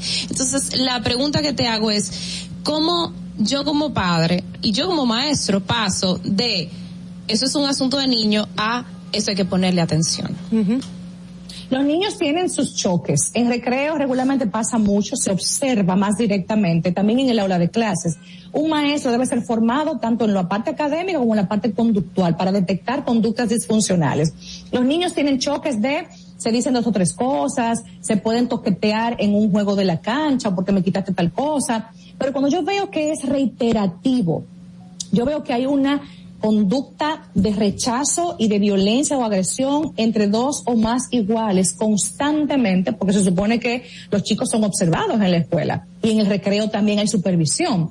Entonces, si yo veo que constantemente esto está pasando o que hay una tirantez y unos chismes de pasillo, yo no puedo como maestro y gerente de esa aula hacerme de la vista gorda, yo no puedo hacer como que eso no es, mi asunto, porque en esas horas esos niños están bajo mi responsabilidad en todo sentido.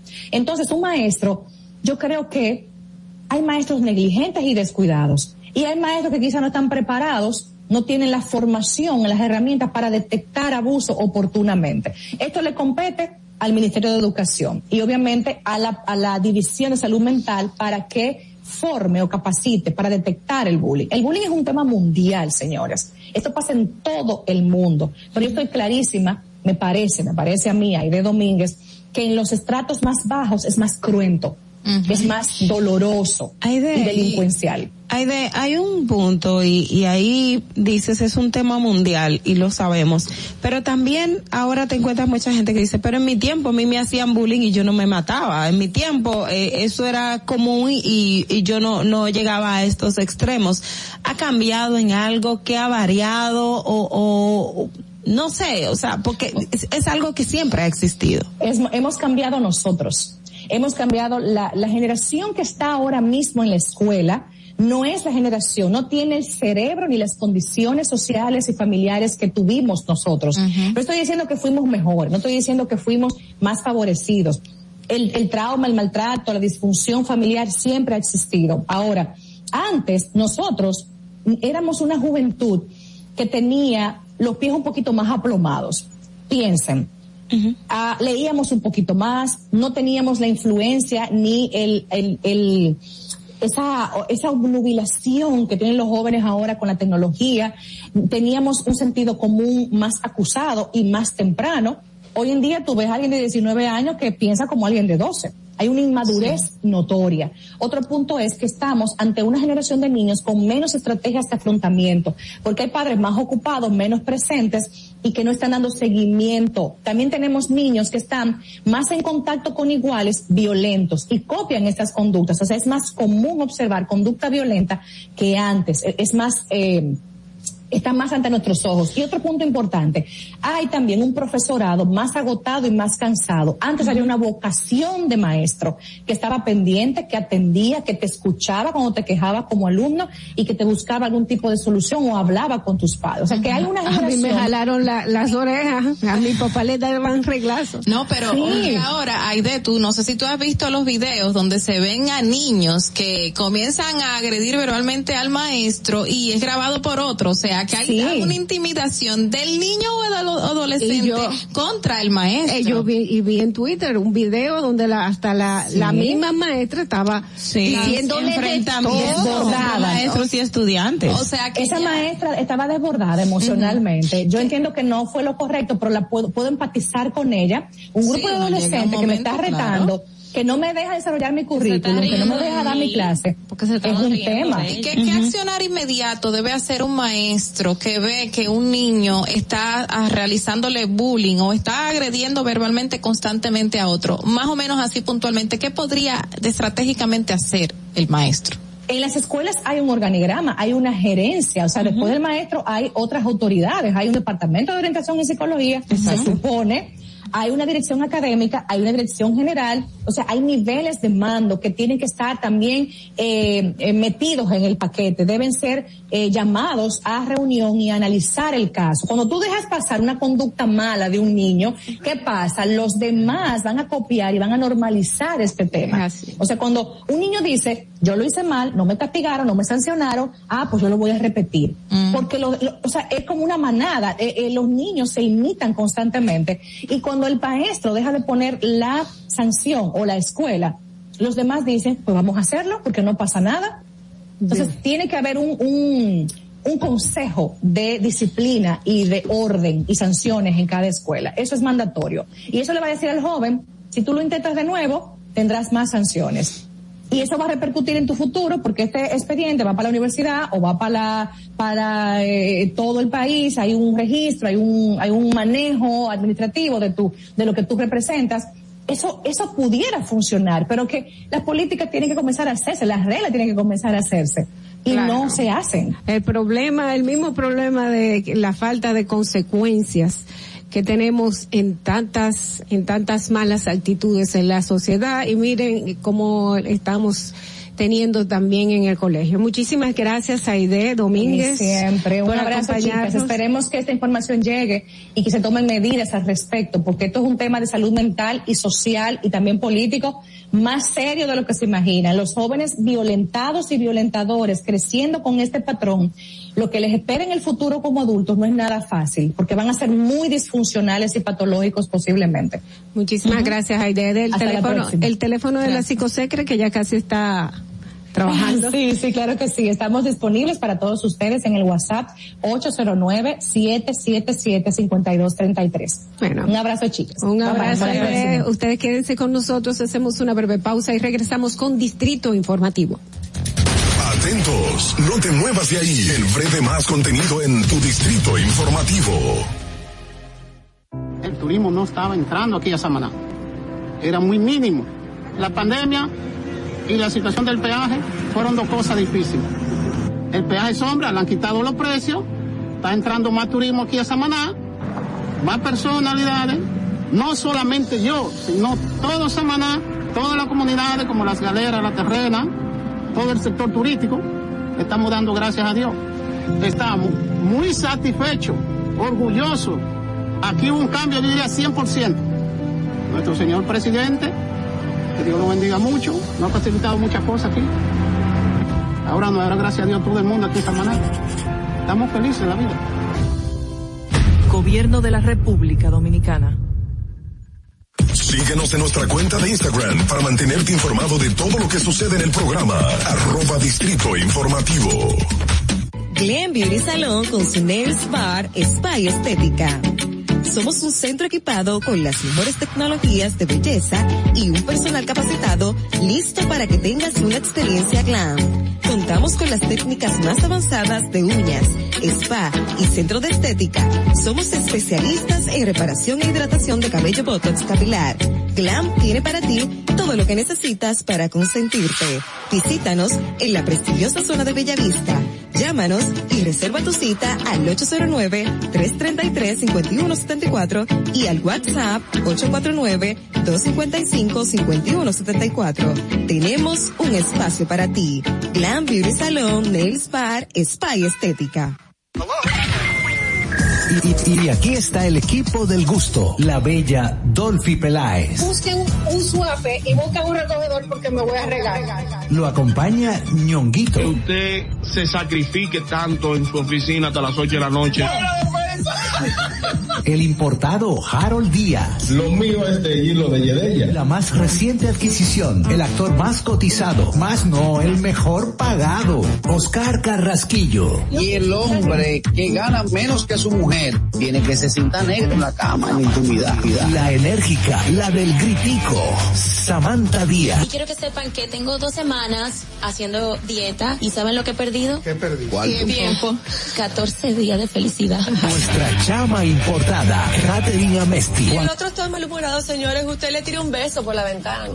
Juan Carlos Pichardo. Señores, esto es el gusto de las 12. Sintonice a partir de las 12 del mediodía por La Roca 91.7. Si quieres más diversión, no busques, no hay más. Te acompañan de lunes a viernes, de 12 a 2 de la tarde por La Roca 91.7 FM. El, el gusto de las 12. Soy Yulisa de la Cruz, soy estilista en belleza. Yo decidí mudarme para acá, pero yo no tenía dinero. Me hablaron de Banca Solidaria Promipyme. Con el primer préstamo compré un sillón y empecé a comprar cositas para el salón.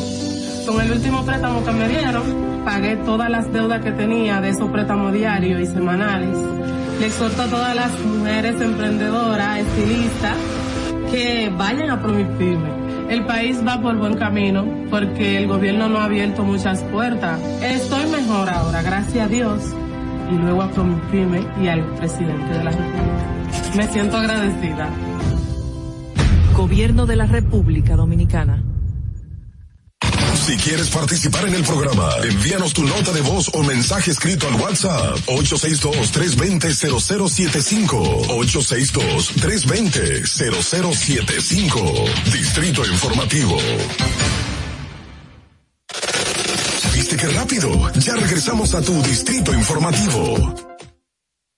La hora estilar ha llegado. Por eso te traemos la entrevista del día en tu Distrito Informativo.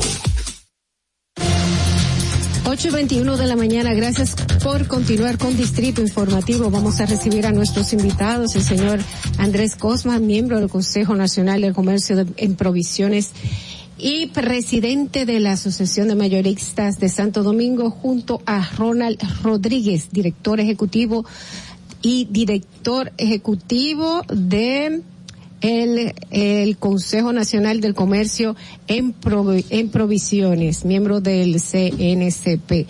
Muy buenos días, gracias por acompañarnos. En el día de hoy nos tienen una noticia de algo que ya va a acontecer muy pronto, en un mes vamos a tener de nuevo eh, la feria Así de es. provisiones. Así es. Muchísimas gracias por la invitación.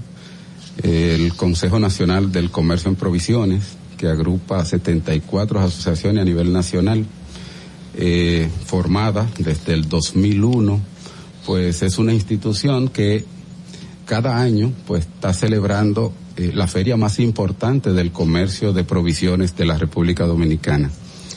En, este, en esta ocasión, 2022, pues tenemos la feria que se celebrará desde el 2 al 5 de junio en los salones de Sanvil. Anteriormente, 2018, el Consejo Nacional del Comercio en Provisiones había realizado eh, una feria eh, también en los salones de Sanvil eh, dedicada a la familia Corripio en esa ocasión, una feria muy importante del comercio de provisiones de República Dominicana y en el 2019 también fue celebrada en el mismo lugar eh, dedicada a la familia Bonetti. Bien, en esta, esta feria, las empresas que quieran participar en esta feria, ¿todavía tienen eh, la oportunidad, tienen una plaza abierta? Sí, muy bien. Aunque. Deme un segundo, por favor. Vamos a ver, ahí, ah, hablen. Muchas gracias, Adolfo. Ahí, ¿Me escucha bien? Sí, sí, la ¿Me escucho bien. esto Sí, adelante. Ok, muy bien. Eh, en la feria, aunque ya está básicamente eh, llena, de acuerdo a la participación de las industrias, cualquier empresa que desee formar parte puede comunicarse con nosotros en el Consejo Nacional del Comercio en Provisiones. Más adelante le dejaré los números con el propósito de que si tienen la, la intención de participar, ver los espacios que le podemos crear allá. ¿Y qué puede encontrar la gente en general, el público en general que acuda a la feria? ¿Qué puede ver? ¿Qué puede obtener de ella? Esta feria, eh, honestamente, se va a ampliar. Antes estaba dirigida solamente al tráfico de comerciantes, dueños de negocios, para que tuvieran un contacto directo con las industrias y pudieran aprovechar las ofertas de feria para surtir su negocio. Ahora se abre más espacios con charlas, exposiciones de capacitación, de asesoría financiera para jóvenes también. Dentro de ella vamos a tener, es para toda la familia. Ahora vamos a tener actividades donde toda la familia podrá disfrutar y compartir. Aparte de esto, dentro de las actividades que vamos a tener y las personas que puedan participar, esta feria está dedicada a Nestlé multinacional Nestlé. Es el primer punto. Nosotros tenemos como lema el comercio catalizador de la industria dominicana. ¿Qué va a hacer Nestlé? ¿Qué va a hacer las otras industrias que nos apoyen como Mercasí, Indubeca, eh, otras empresas? Van a tener kits, combos, a precios de combo de feria para que las personas caminantes puedan también aprovechar esta oportunidad y llevarse un kit de uno de los productos de su preferencia. Eso es aparte de las charlas. O sea que solamente, solamente la gente va a poder conseguir esos productos de esta empresa exclusivamente en esta feria. No, no, claro que no. precios. Eh, Nestlé a, a, precios, a, a, precios, de feria. Pero eh, múltiples empresas e industrias dominicanas pues estarán participando y tendrán combo para el eh, público en general. Público que asista, pero igual, además tenemos eh, rondas de negocio que va a permitir a los comerciantes, a los comercios pequeños y medianos, supermercados, colmados, surtidoras, almacenes, pues obtener a precios de feria productos que va a permitir de alguna manera obtener mejores ingresos para las para esos negocios, esos comercios igual que al, al público en general. Esas empresas también pues participarán con una especie de combo que le va a permitir a la gente en un momento como el que estamos pues obtener con unos precios muy cómodos eh, los productos básicos, los productos de primera necesidad que se estarán ofertando en la feria. Y esto, ¿a quiénes pueden, o sea, hasta, según veo, eh, aunque puede, me imagino que puede ir todo el mundo, pero sí tiene un público que es ese público que se dedica al comercio. Claro que sí. Entonces me gustaría saber si hay un precio de entrada, cómo acuden, está libre para, para que cualquier comerciante pueda llegar, si hay una serie de requisitos o, o qué entienden que pueden ir a buscar. Si yo soy una persona que no me dedico al comercio, ¿qué podría encontrar? Si sería de interés para, para una persona que no se dedica a esa área. Claro, antes de que Ronald eh, le responda eh, esa pregunta, pues es, es bueno señalar que en esta ocasión, Expo Provisiones 2022 tiene una modalidad que no tenía antes y es que tenemos un país invitado, que es Guatemala. Mm. Guatemala será el país que va a participar como país invitado, donde eh, podré, vamos a poder conocer sobre cultura y comercio de Guatemala. Algo interesante que no se había dado anteriormente. Además, el Ministerio de la Juventud, con el señor Rafael Félix, ese joven brillante, el ministro Rafael Félix, pues también va a tener una participación especial en donde no solo se va a invitar a los jóvenes que forman parte del ministerio o que de alguna manera pues hacen vida con el ministerio, sino que él tendrá una participación especial. También, y, finalmente para que Ronald pueda continuar con el, con el punto, tenemos la administradora de subsidios sociales, la ADES, eh, que la directora es Digna Reynoso, pues ellos tendrán un stand en donde participarán para todos aquellos comercios que tienen el verifón de la tarjeta Supérate y Solidaridad, pues que puedan ir participar. Ellos están convocando también para que esos comercios pues puedan asistir y puedan obtener eh, esos combos o esos productos a precios de feria. O sea que será una actividad muy especial en la que nosotros hacemos la invitación a ustedes. Bueno, pues solamente con esa invitación de la, de la ADES ya tienen ustedes para llenar. Así es, así es. Correctamente. En ese mismo sentido y apoyando lo que dice el señor Cosma, esta feria está cargada de muchas actividades. Está cargada de una proyección que no solamente se enfoca en los comercios, aunque sí queremos que los comercios, ya sean parte o no del CNCP, formen parte, porque Expo Provisiones es el evento más importante a nivel comercial en provisiones a nivel nacional.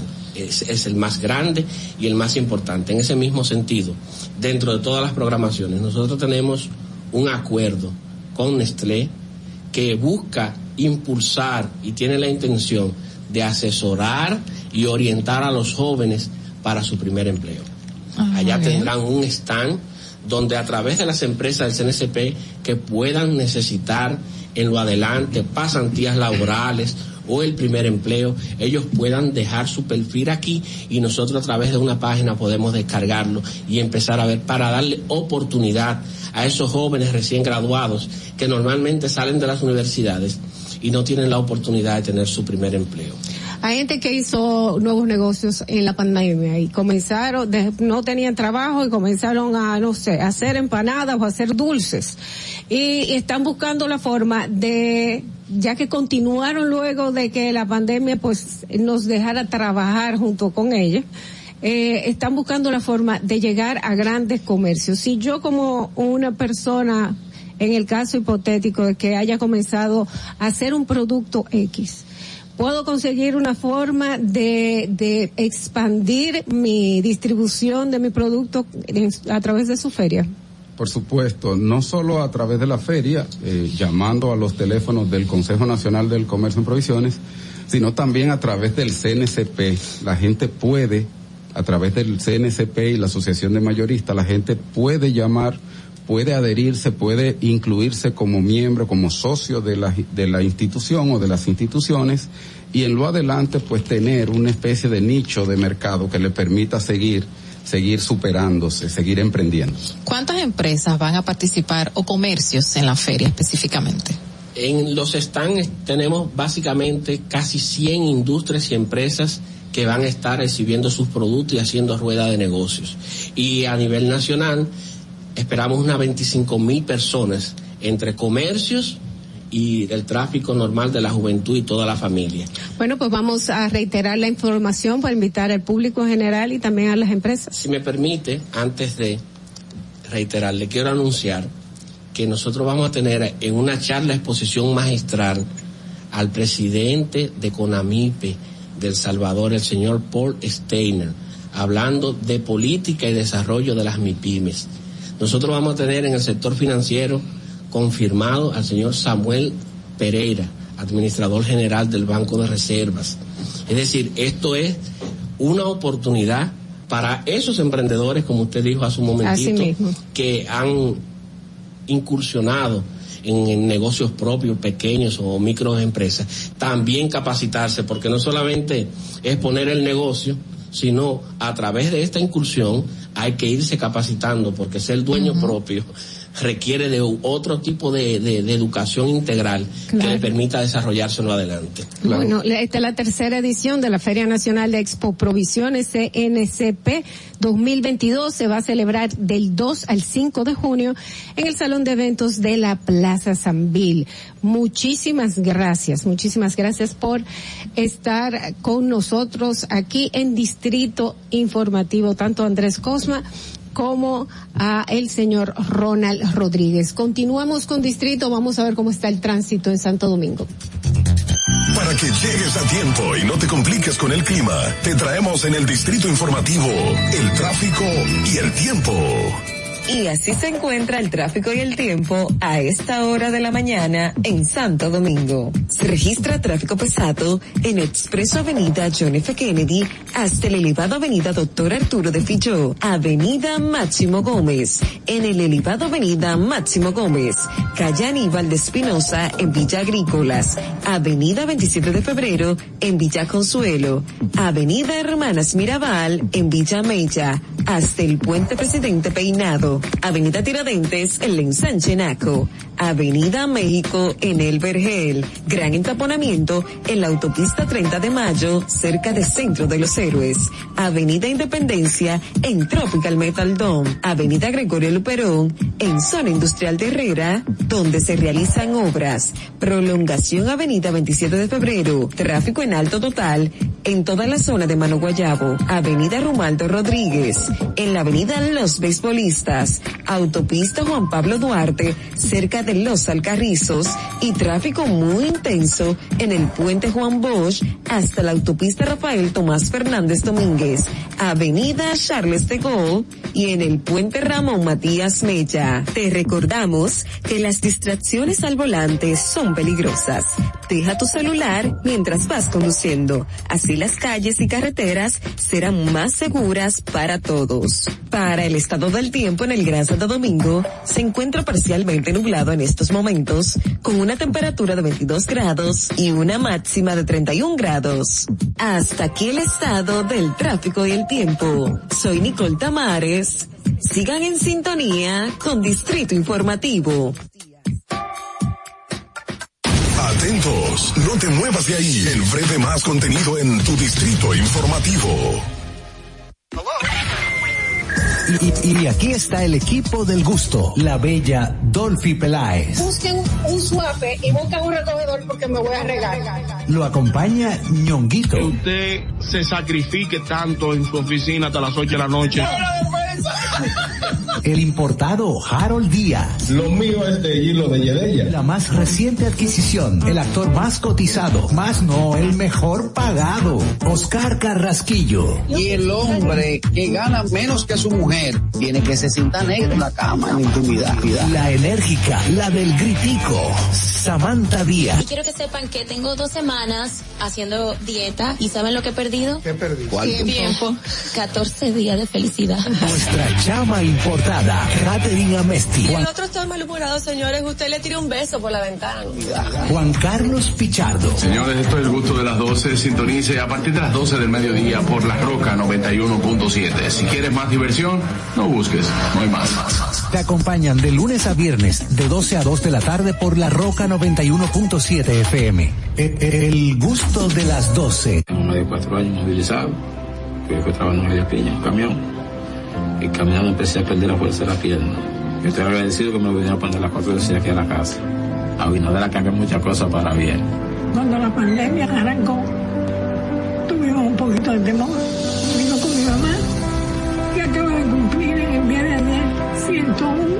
De edad. Se tomaron las medidas que el, que el gobierno había indicado y acudieron a la casa a vacunarnos. Y eso nos da mucha tranquilidad. Tengo ganas de vivir. Tengo ganas de vivir. Tengo muchas ganas de vivir, por eso me estoy cuidando.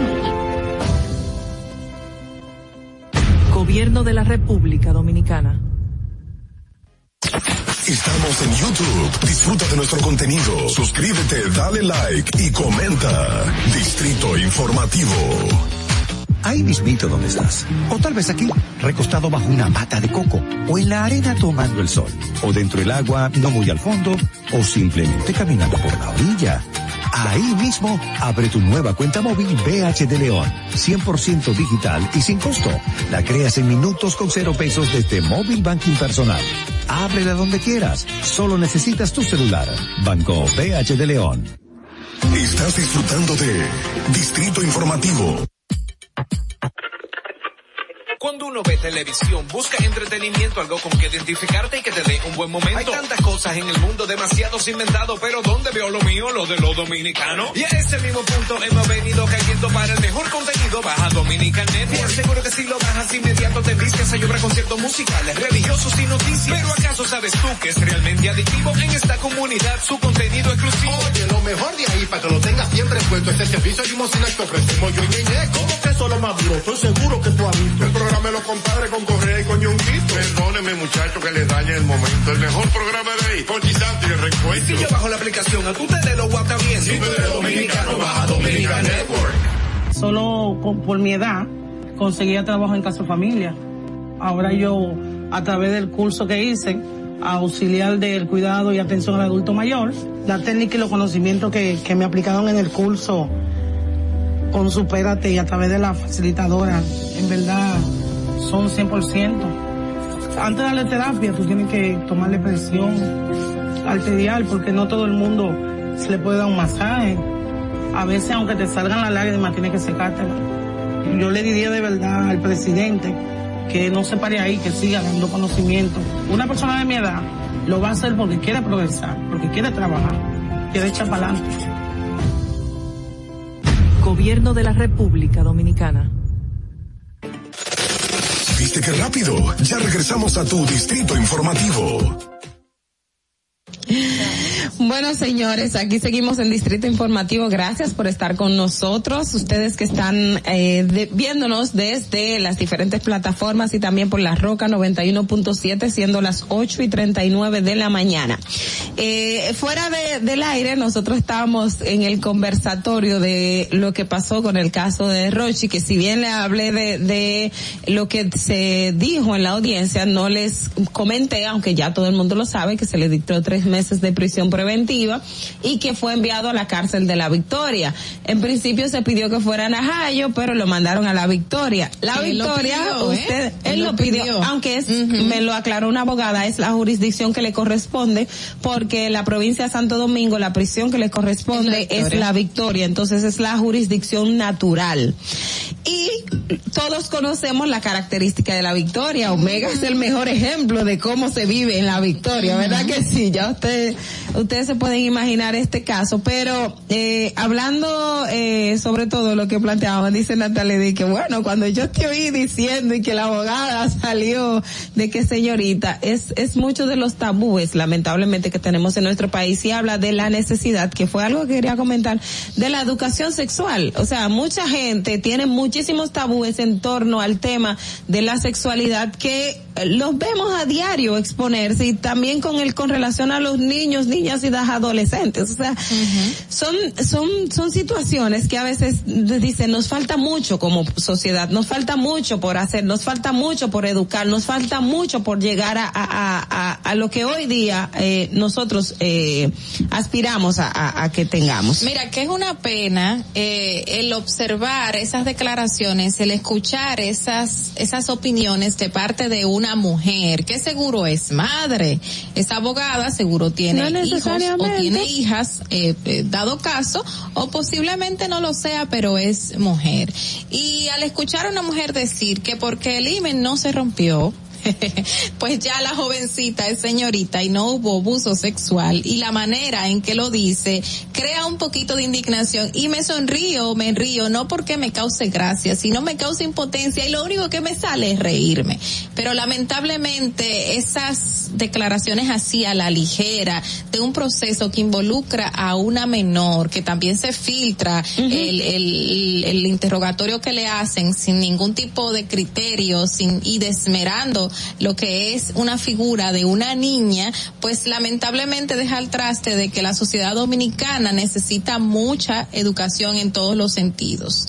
Y, y también necesita eh, información de lo que significa ser un niño, niña o adolescente que lamentablemente haya sido echado de su casa por una madre que no sabemos tampoco las condiciones en que estaba educando y, y orientando a esta joven y otros tres más que tiene en su vivienda que ella sola es la única que está a cargo, como para hacer críticas a la ligera sin saber realmente qué está pasando dentro de esa vivienda. Entonces, escuchar todos esos comentarios, uno se indigna y dice, ¿cómo es que estamos cogiendo los casos? ¿A usted le puede el, pasar el, eso? el, el abordaje, es el abordaje en que se da, o sea, cómo, cómo usted un tema tan delicado, porque cuando estamos hablando de abuso sexual, estamos hablando incluso de agresión, porque se estaría, ah, bueno, ella, ella, él no tuvo relaciones sexuales, pero independientemente, vamos a, a, a aceptarle la teoría que no tuvo relaciones sexuales, pero hubo eh, una agresión sexual en dado caso, y eso pagó? igual se tipifica, y eso igual se tipifica como un delito sexual que tiene las sanciones del tema de abuso sexual. O sea, no me quieran minimizar un tema delicado como este, y es lo que más eh, genera indignación en estos casos. Y no tan solo eso, señores, hay algo que está pasando y está pasando yo creo que con todo lo que está mal hecho.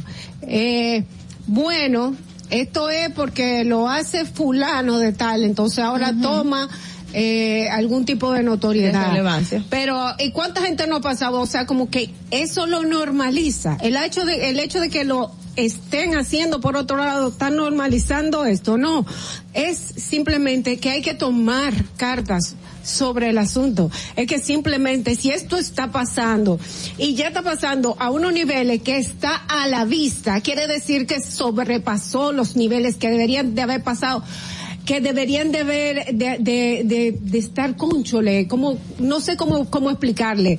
Esto sobrepasó ya. Hay que tomar cartas en el asunto. Es verdad que en el hospital, a cada niña que, que nazca, que, que tenga un, un bebé, hay que investigar de quién es ese padre. Y también a esa niña, hay que ayudarla. Y también hay que someter a ese adulto que ha estado con esa niña, que no sea una solamente, que no sea el caso de Roche, que no sea el caso, el caso conocido. Sí, el caso conocido también debe ser castigado, pero los otros deben de ser investigados y que eso se pare de una vez por todas en este país. Mira, yo debo de agradecer este espacio y que Eule está aquí con nosotros porque cuando salió la información y de hecho nosotros lo comentamos internamente dentro el fin de semana, yo decía estoy confundida porque para mí un certificado médico que diga eso, para mí es como entendí que es como decía la abogada. Entonces hay, veces que no es ni siquiera tabú, es falta de información, es que nosotros no conocemos ni siquiera los procesos judiciales, cómo se manejan, incluso las estrategias que tienen los los, abogados. abogados. O sea, para porque obviamente la- los abogados de la parte defensora están agotando su, su cuota de defensa y déjenme decirle que la opinión pública, la fuerza que tiene la opinión pública sobre casos sonoros como es eh, este en particular es o sea, tiene un impacto incluso a lo interno de, de- del tribunal. Y fíjense cómo ustedes, cómo la, la estrategia fue agotada por la parte defensora cuando dice, el abogado, el, el juez dijo esto, eh, eh, este es lo que dice el certificado médico. O sea, y realmente, eh, uno que quizás no, no tiene tanto seguimiento o, o no conoce tanto de esos procesos judiciales y ni siquiera conoce tanto las estrategias que desarrollan los abogados, pues puede entender a confundirse, pero déjame decirte que esta estrategia ellos les está funcionando. Sí, claro, porque es mediático y es todo, es el, en base a la opinión pública. Y algo que, que escuchaba en los videos que usted eh, ve circulando, hay una persona que no sé quién es, es un, es un moreno grande, eh, hablando, es el del medio de la farándula, no sé quién es realmente, pero era de los que estaban como voz cantante interrogando al, eh, o, preguntándole al Ministerio Público cuando los periodistas estaban haciendo, abordando al, al fiscal de Santo Domingo. Y una vez él salió hablando que es un abuso y no sé qué, se escuchaba a alguien decir, pero yo estoy con una de 12 años y a mí no me han investigado. Entonces, el punto es que se ha normalizado para llevárselo tanto. preso ahí mismo. Era para Claro, llevárselo sí. preso y no solamente eso, o sea, la gente entiende que los fiscales tienen que ir eh, eh, cazando como como los superhéroes, buscando a, a los bandidos para someterlo a la justicia, cuando en este caso de abuso sexual, usted como comunidad, usted que tiene los ovarios, o usted que tiene la, la, la- las bolas, como decimos nosotros, para ponerse a defender y a pelear el derecho de otro, pues tenga la misma responsabilidad de cuando usted sepa que una menor de edad es abusada, de que una muchacha está con un adulto, de que una muchacha fue embarazada en el barrio, vaya a la fiscalía y denúncielo, vaya a la policía y ponga la denuncia, usted va a ver si no va a haber consecuencias en este tipo de casos, porque todos solamente estamos esperando que el fiscal o que la persona vaya a la comunidad a determinar que la muchacha fue abusada, cuando usted sabe que fue abusada y no se, no forma parte de este grupo que denuncia y se, se, se pone como cómplice de ese tipo de actuaciones que están penadas por la ley, porque ¿qué está haciendo usted en ese tipo de casos? Tú estás pidiendo que la fiscalía someta, que la fiscalía haga, pero usted que está ahí, que lo está viendo, que sabe que es una menor de edad, que un adulto está con ella, que le está dando dinero, que la familia lo está apoyando, ¿qué usted está haciendo? ¿Por qué usted no lo denuncia también? No, hay que Bueno, dejar, señores, hay que dejar, sí, hay que dejar de normalizar esos hechos, pero también hay otros temas importantes. Y ahorita estábamos hablando acerca de la discreción o no que se lleva en cuanto a los eh, secuestros que se han dado en el país vecino Haití. Y justamente eh, el listín diario informa que hay tres helicópteros, dos de la Fuerza Aérea Dominicana y uno del Ejército Nacional que fueron trasladados a Jimaní. Esto, eh, según las informaciones dadas por las autoridades que ellos tienen, eh, y varios desplazamientos que se han hecho en vehículos de asalto. Eso se debe, obviamente. Pero eso es de eh, este al- lado de la frontera. De este lado de la frontera. Entonces, al yo- secuestro yo- de Carlos yo Guillén supongo, Tatis. yo supongo que si lo secuestraron es del otro lado de la frontera que está. Entonces, ¿cuál es el show? El ¿Para aparataje. qué es el aparataje? Según dice la información, de este lado de la frontera hay muchísimo desplazamiento de vehículos de asaltos y otro tipo de vehículos militares, alta presencia militar y hay un aumento masivo de la seguridad militar de este lado de la frontera a raíz del rapto del consejero de la legislación diplomática en Haití. No hay más información de qué se está haciendo allá, con quién se está hablando allá, si se está o no hablando con alguien ya, porque me imagino que si es un secuestro, alguien llamó, dijo qué está pasando y si está pidiendo algo, porque así funcionan los secuestros. Pero se había dicho que todavía no está confirmado que estaban pidiendo 500 mil dólares para Ah, la sí. liberación del consejero. Bueno, Miren, eh, hay eso otra, mismo. otra, ah, ¿quieres Dale. hablar de ese tema? Ah, lo que pasa es que ayer finalizó la Feria Internacional del Libro. Hay una, hay unas, hay unas, unas reflexiones que hizo ayer la ministra de la Cultura que quiero compartir con ustedes a propósito del balance que se dio sobre esta actividad. Dice, dijo ella ayer, Los grandes enemigos de la democracia contemporánea están presentes cuando vemos la manipulación de la realidad, la desfiguración de los hechos y pareciera que la verdad pasa a un segundo nivel. Vemos cómo en el mundo es más importante obtener likes que defender principios e ideas, que es más importante tener seguidores a través de las plataformas virtuales antes que ser persuasivos con argumentos. Pareciera además que es mucho más fácil la confrontación que los consensos. Ahí dice también ella o contó que uno de los testimonios recibidos de los libreros participantes que dice, las, habló de las ventas del éxito de sus libros. Usualmente traían dos mil libros y en esta ocasión había vendido esa misma cantidad al final del cuarto día, teniendo que reponer dos veces su inventario para suplir la enorme demanda de los visitantes deseosos de comprar, leer y aprender. Gracias, fueron parte de las palabras que dio la ministra de Cultura Milagros Germán al hacer un balance de, la, de lo que fue la Feria Internacional del Libro que terminó en el día de ayer. Mira, y yo precisamente quería hacer este, este comentario porque como Natalie, yo fui a la Feria del Libro. Yo fui a la Feria del Libro y cuando salía de la Feria del Libro, esto que dice la ministra del testimonio del librero, pues yo lo puedo eh, o sea, yo, yo, lo palpé, en el sentido de que a las, a las gacetas donde fui a comprar libros, que compré para mí y para Tiago, compramos varios libros, había gente también comprando varios libros y saliendo de la feria del libro, escuchaba a la gente decir, aquí la gente vino pero es a comprar libros y yo veía, la, de hecho yo le decía a mi hermana, pero es que se está regalando algo porque veía todo el mundo con el bolso de que compró en la feria del libro. Y efectivamente, señores, no es o sea, hay cosas que tradicionalmente se han dado, pero la forma en que invistieron contra lo de la Feria del Libro, no necesito decir como que, no, esto fue un disparate y mentira, señores, mentira. En la noche hubo actividades bajo lluvia, la gente estaba en el escenario en la noche donde se habían presentaciones artísticas, pero la gente estaba comprando libros, la gente se iba con su sombrilla, o sea, hubo una participación masiva de personas y también la gente compró Ay, libros. Compró libros. Y es importante que sepan. Perdón, que lo que yo es que leí fue eso que ella citó y que lo dijo Iván Duque en su visita aquí en la República Dominicana. O sea, ella citó a Iván Duque en su discurso.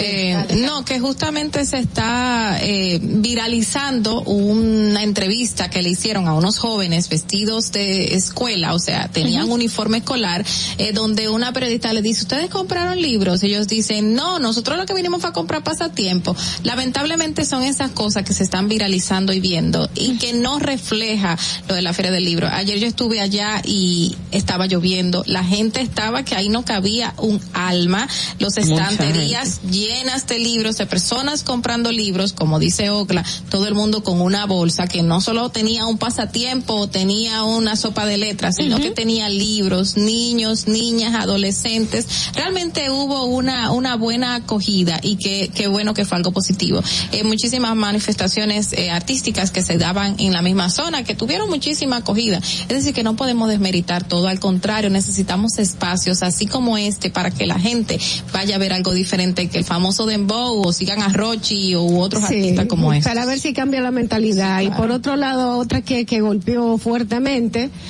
a la Feria del Libro pues fue la, la naturaleza uh -huh. con las lluvias y ahora el Centro de Operaciones COE de Operaciones de Emergencia mantiene a seis provincias en alerta verde por posibles inundaciones debido al acercamiento de otra vaguada que incidirá hacia el interior del país, donde se ver, van a prever nuevamente aguaceros, tormentas eléctricas y ráfagas de viento.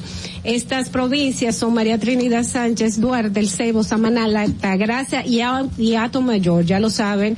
Eh, está, va a estar, van a ver eh, aguaceros en Elías Piña, Jabón, Valverde Mao, Puerto Plata, Espallato, Mayor, Samaná, Santiago y La Vega. Y Mm, se, en todos lados. sí, se extiende a otra, otras zonas. Tenemos que salir con, con nuestro paraguas. Va, va a haber calor por la mañana, en las noches van a estar frescas. Y nada. Qué bueno. Hay que, hay que continuar, ¿eh? Y lluvia, un, un, poquito de lluvia en la tarde. Vamos a, vamos a estar simplemente alertas y preparados. Pero vamos para la calle, vamos a trabajar. Muchísimas gracias por estar con nosotros en Distrito Informativo desde las 7 de la mañana. Un abrazo y un beso para todos ustedes.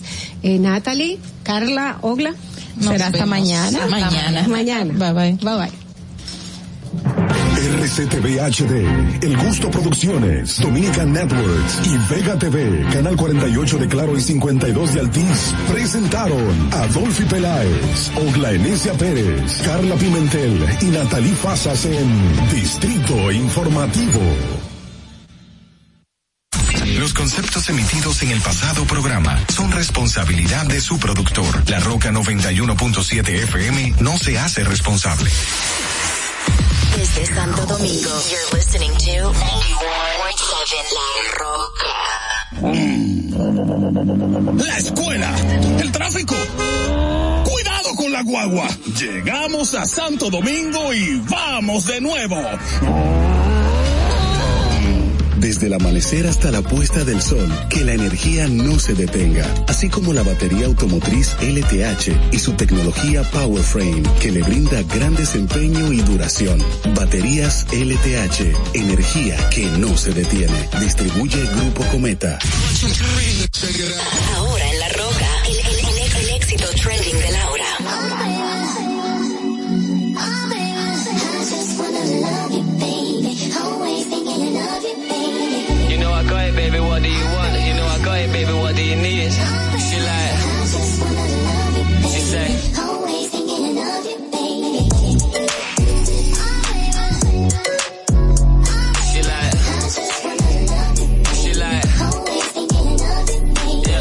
know I got it, baby. What do you want? You know I got it, baby. What do you need?